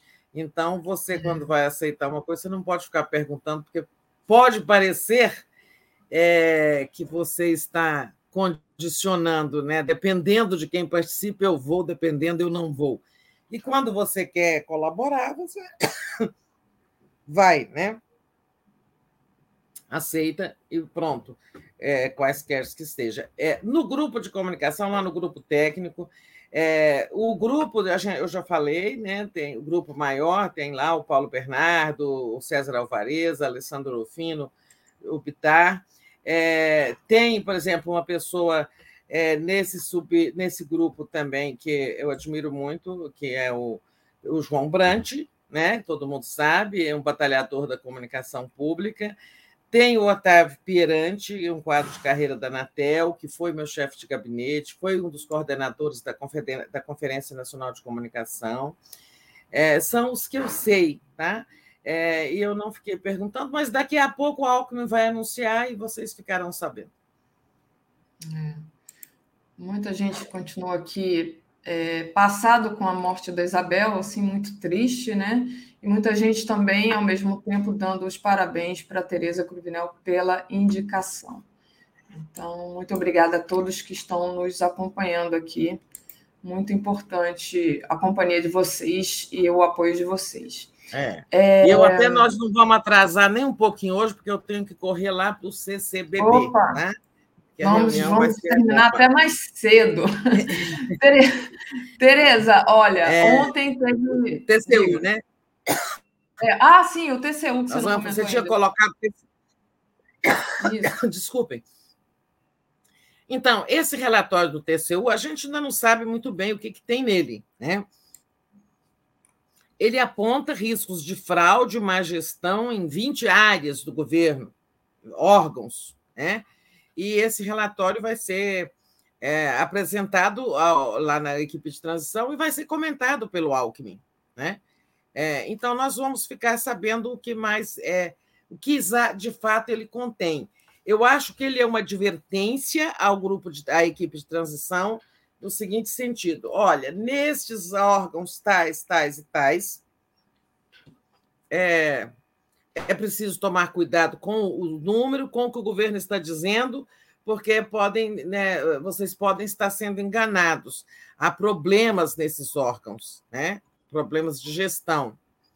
É, é, eu acho que esse relatório é nesse sentido. Agora, é claro que ele deve estar irritando muito é, o Bolsonaro e seus, é, seu círculo. Né? Aliás, já tem aliado do Bolsonaro temendo que ele nem termine o mandato. Bom, é, é, se ele renunciasse, porque ele abdicou, né? Ele está assim, agora tem história que está trabalhando 24 minutos por dia. Deve ser o momento em que ele pega o telefone e fala com o Ciro Nogueira. Ele deve ter um despacho com o Ciro Nogueira por dia e falar: faz isso, isso, aquilo. É, é, o, o Ciro Nogueira é que deve propor, deve dar satisfação a ele, mas, na verdade, nós, nesse momento, estamos sendo governados pelo Ciro Nogueira. Né? É, governados no, porque quem tem poder caneta é, é lá. Né? É, claro, o Lula, de certa forma, está governando é, no sentido, mas isso é no sentido político da coisa. Né? Agora, no sentido burocrático da coisa, nós estamos sendo governados pelo Ciro Nogueira. Exatamente, Tereza. É 24 minutos que ele trabalha, 28, né? Que coisa, deve estar cansadíssimo. Rosângela Pinheiro, Tereza, você tem muito a contribuir. Parabéns. Tânia Montenegro também dando parabéns. Ângela Raeli dando parabéns para nós duas, a mim pelo aniversário e a Tereza pela indicação. É, Obrigada, Tereza Novaes, parabéns, Tereza Cruvinel, feliz colaborar. aniversário. Obrigada, todo mundo aqui. Muito, é, muito importante o apoio de vocês. É, Tereza, para a gente finalizar rapidinho, ontem houve manifestações golpistas em oito estados né, e no Distrito Federal. O, parece que o PL do Bolsonaro da, tá, vai pedir anulação da eleição, né? E teve aquela também aquele vídeo do Barroso que disse lá em Nova York para um bolsonarista perdeu o mané, não a mola, né? Fora isso, a gente viu também aí no Distrito Federal os, os bolsomínios quase nadando aí, né? Fez, um, fez uma poça para quem é do Rio, uma poça para quem é de São Paulo. Eles estavam lá mergulhados na lama. É, queria que você falasse rapidamente sobre, sobre isso e sobre o perder o mané do Barroso. Pois é, perdeu maneira, uma, isso tinha que ter sido. É, isso, essa frase achei né, maravilhosa na sua, é, na sua sintonia com a linguagem popular, né? É um ministro do Supremo, mas que conhece a linguagem popular, conhece o juridiquês e a fala das ruas, porque essa é uma fala das ruas, né? É, isso precisava ser dito a cada um desses bolsonaristas que ontem voltaram a infernizar em oito capitais mais Brasília Aqui a chuva ajudou a dispersá-los, né? É, a, agora, teve um Twitter do general Vilas Boas, general da reserva, é, de certa forma insuflando essas pessoas, dizendo que são justos, é um clamor por liberdade, os que lutam pela verdade, pela liberdade jamais são derrotados, é, o povo unido. Faltou pouco dizer povo unido jamais será vencido. é, ele. É, eu não sei o que, que o general Vilas Boas está pensando, né? Sabe, essa eleição já acabou, é como disse, perdeu o Mané, né? Sabe, já acabou, Lula ganhou, está reconhecido, falta diploma, vai ser diplomado daqui uns dias pelo TSE. É, agora, é, o ministro, o general ex-comandante do Exército, Vila reclama muito no seu it de que a mídia está escondendo noticiários sobre esse, é, esses protestos. E aí, nisso, específica e exclusivamente, eu concordo com ele, que a gente falou aqui algumas vezes, que a mídia não estava dando importância aos atos, a mídia corporativa, é, nós sempre falamos deles, né, condenando. É, a mídia ficava assim, de vez em quando dava uma notícia, na expectativa de que eles fossem perdendo força, resultado, eles estão aí, eles estão ganhando força, é preciso enfrentar esse problema, tá? É, o exército está sendo negligente, deixando essa gente na porta dos quartéis. O comandante Freire Gomes já disse que não vai reprimi-los, tá? Houve aí uma notícia positiva nessa área, que foi a Polícia Rodoviária Federal enviando ao, ao Supremo a lista de 40 empresas que estão apoiando esses atos, né? E mais, é, eu até queria essa lista, não sei onde eu pus o meu papel, essa lista de, de pessoas, né? É, não, 10 empresas e botou 40 pessoas, pessoas mais importantes que estão ali envolvidas nesse no financiamento desses atos. A gente já falou aqui o nome de algumas é, dessas empresas, né?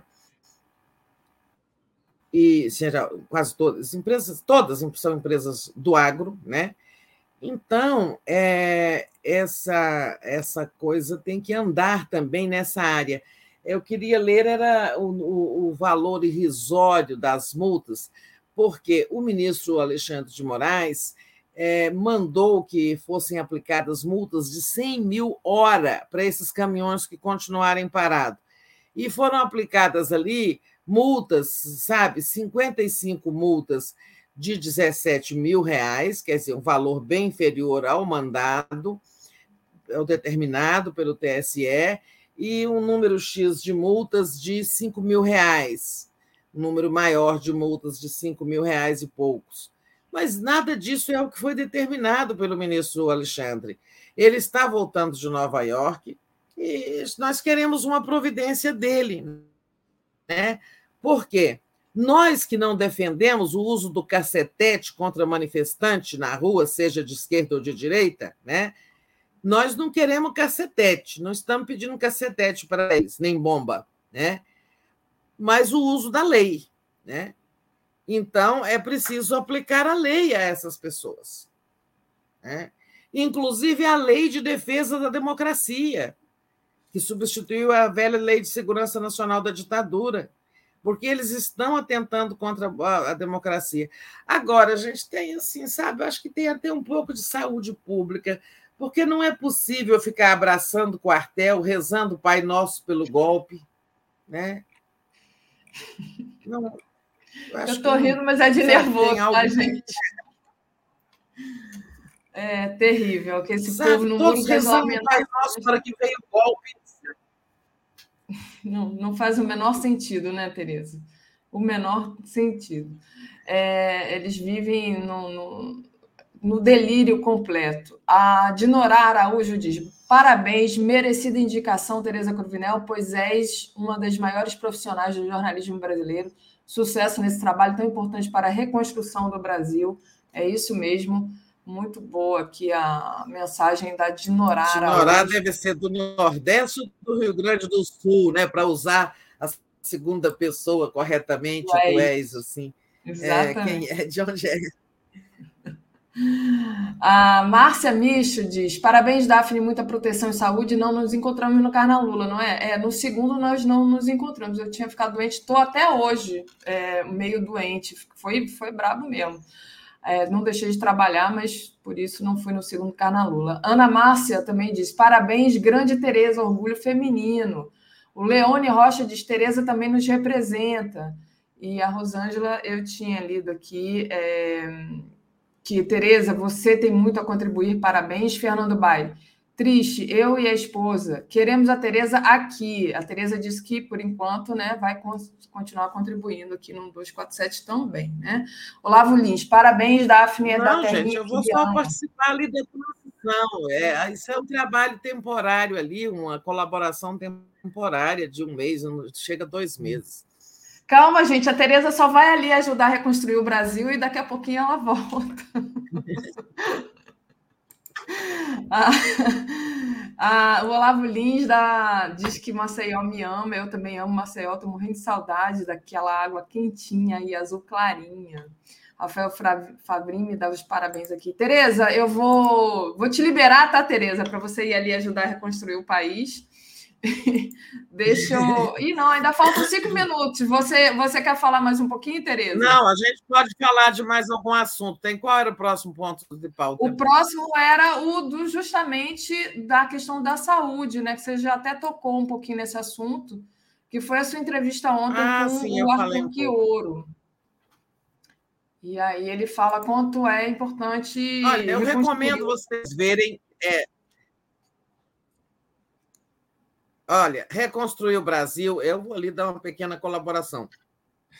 Agora, os grupos de transição, e sobretudo dessas áreas né, tão vitais como saúde, da economia, da saúde, da assistência social, tudo isso, é, eles estão colocando a mão na massa para medir a destruição, né? E há pessoas muito competentes nesses grupos, né?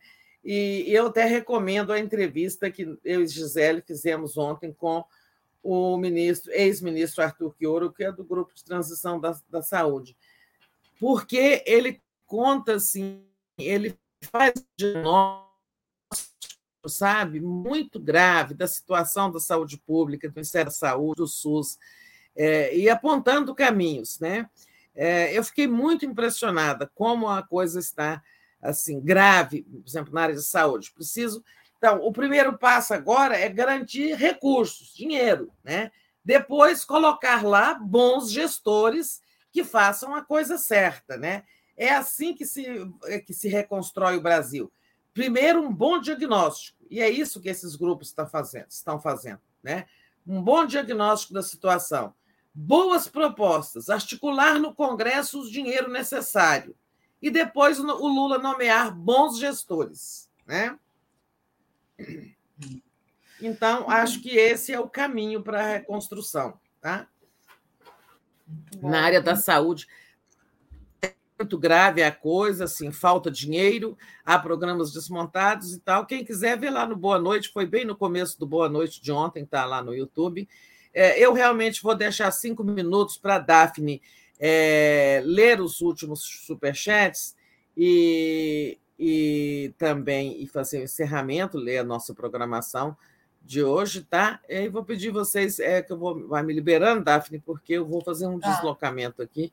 Depois a gente vai fazer reuniões é, mais virtuais, mas hoje eu já estava indo para o CCBB, porque eu vou, eu, eu, eu disse ontem para a Gisele que iria em dois momentos lá, eu, repórter, tá? Na entrevista do Alckmin, que deve ser 11 horas, 11 e meia, e, e eu não sabia ainda que eu ia para esse é, é, subgrupo, tá? É, é, nesse momento. Então, falei com a Gisele que eu iria na entrevista do Alckmin, e de tarde tem essa história do TCU também, vai ter outra, outra, outra entrevista, né, outra conversa ali dos jornalistas com o Alckmin. Eu já estava indo lá para o CCBB para essas tarefas e aí vou para essa outra agora, que é tão importante quanto. Né?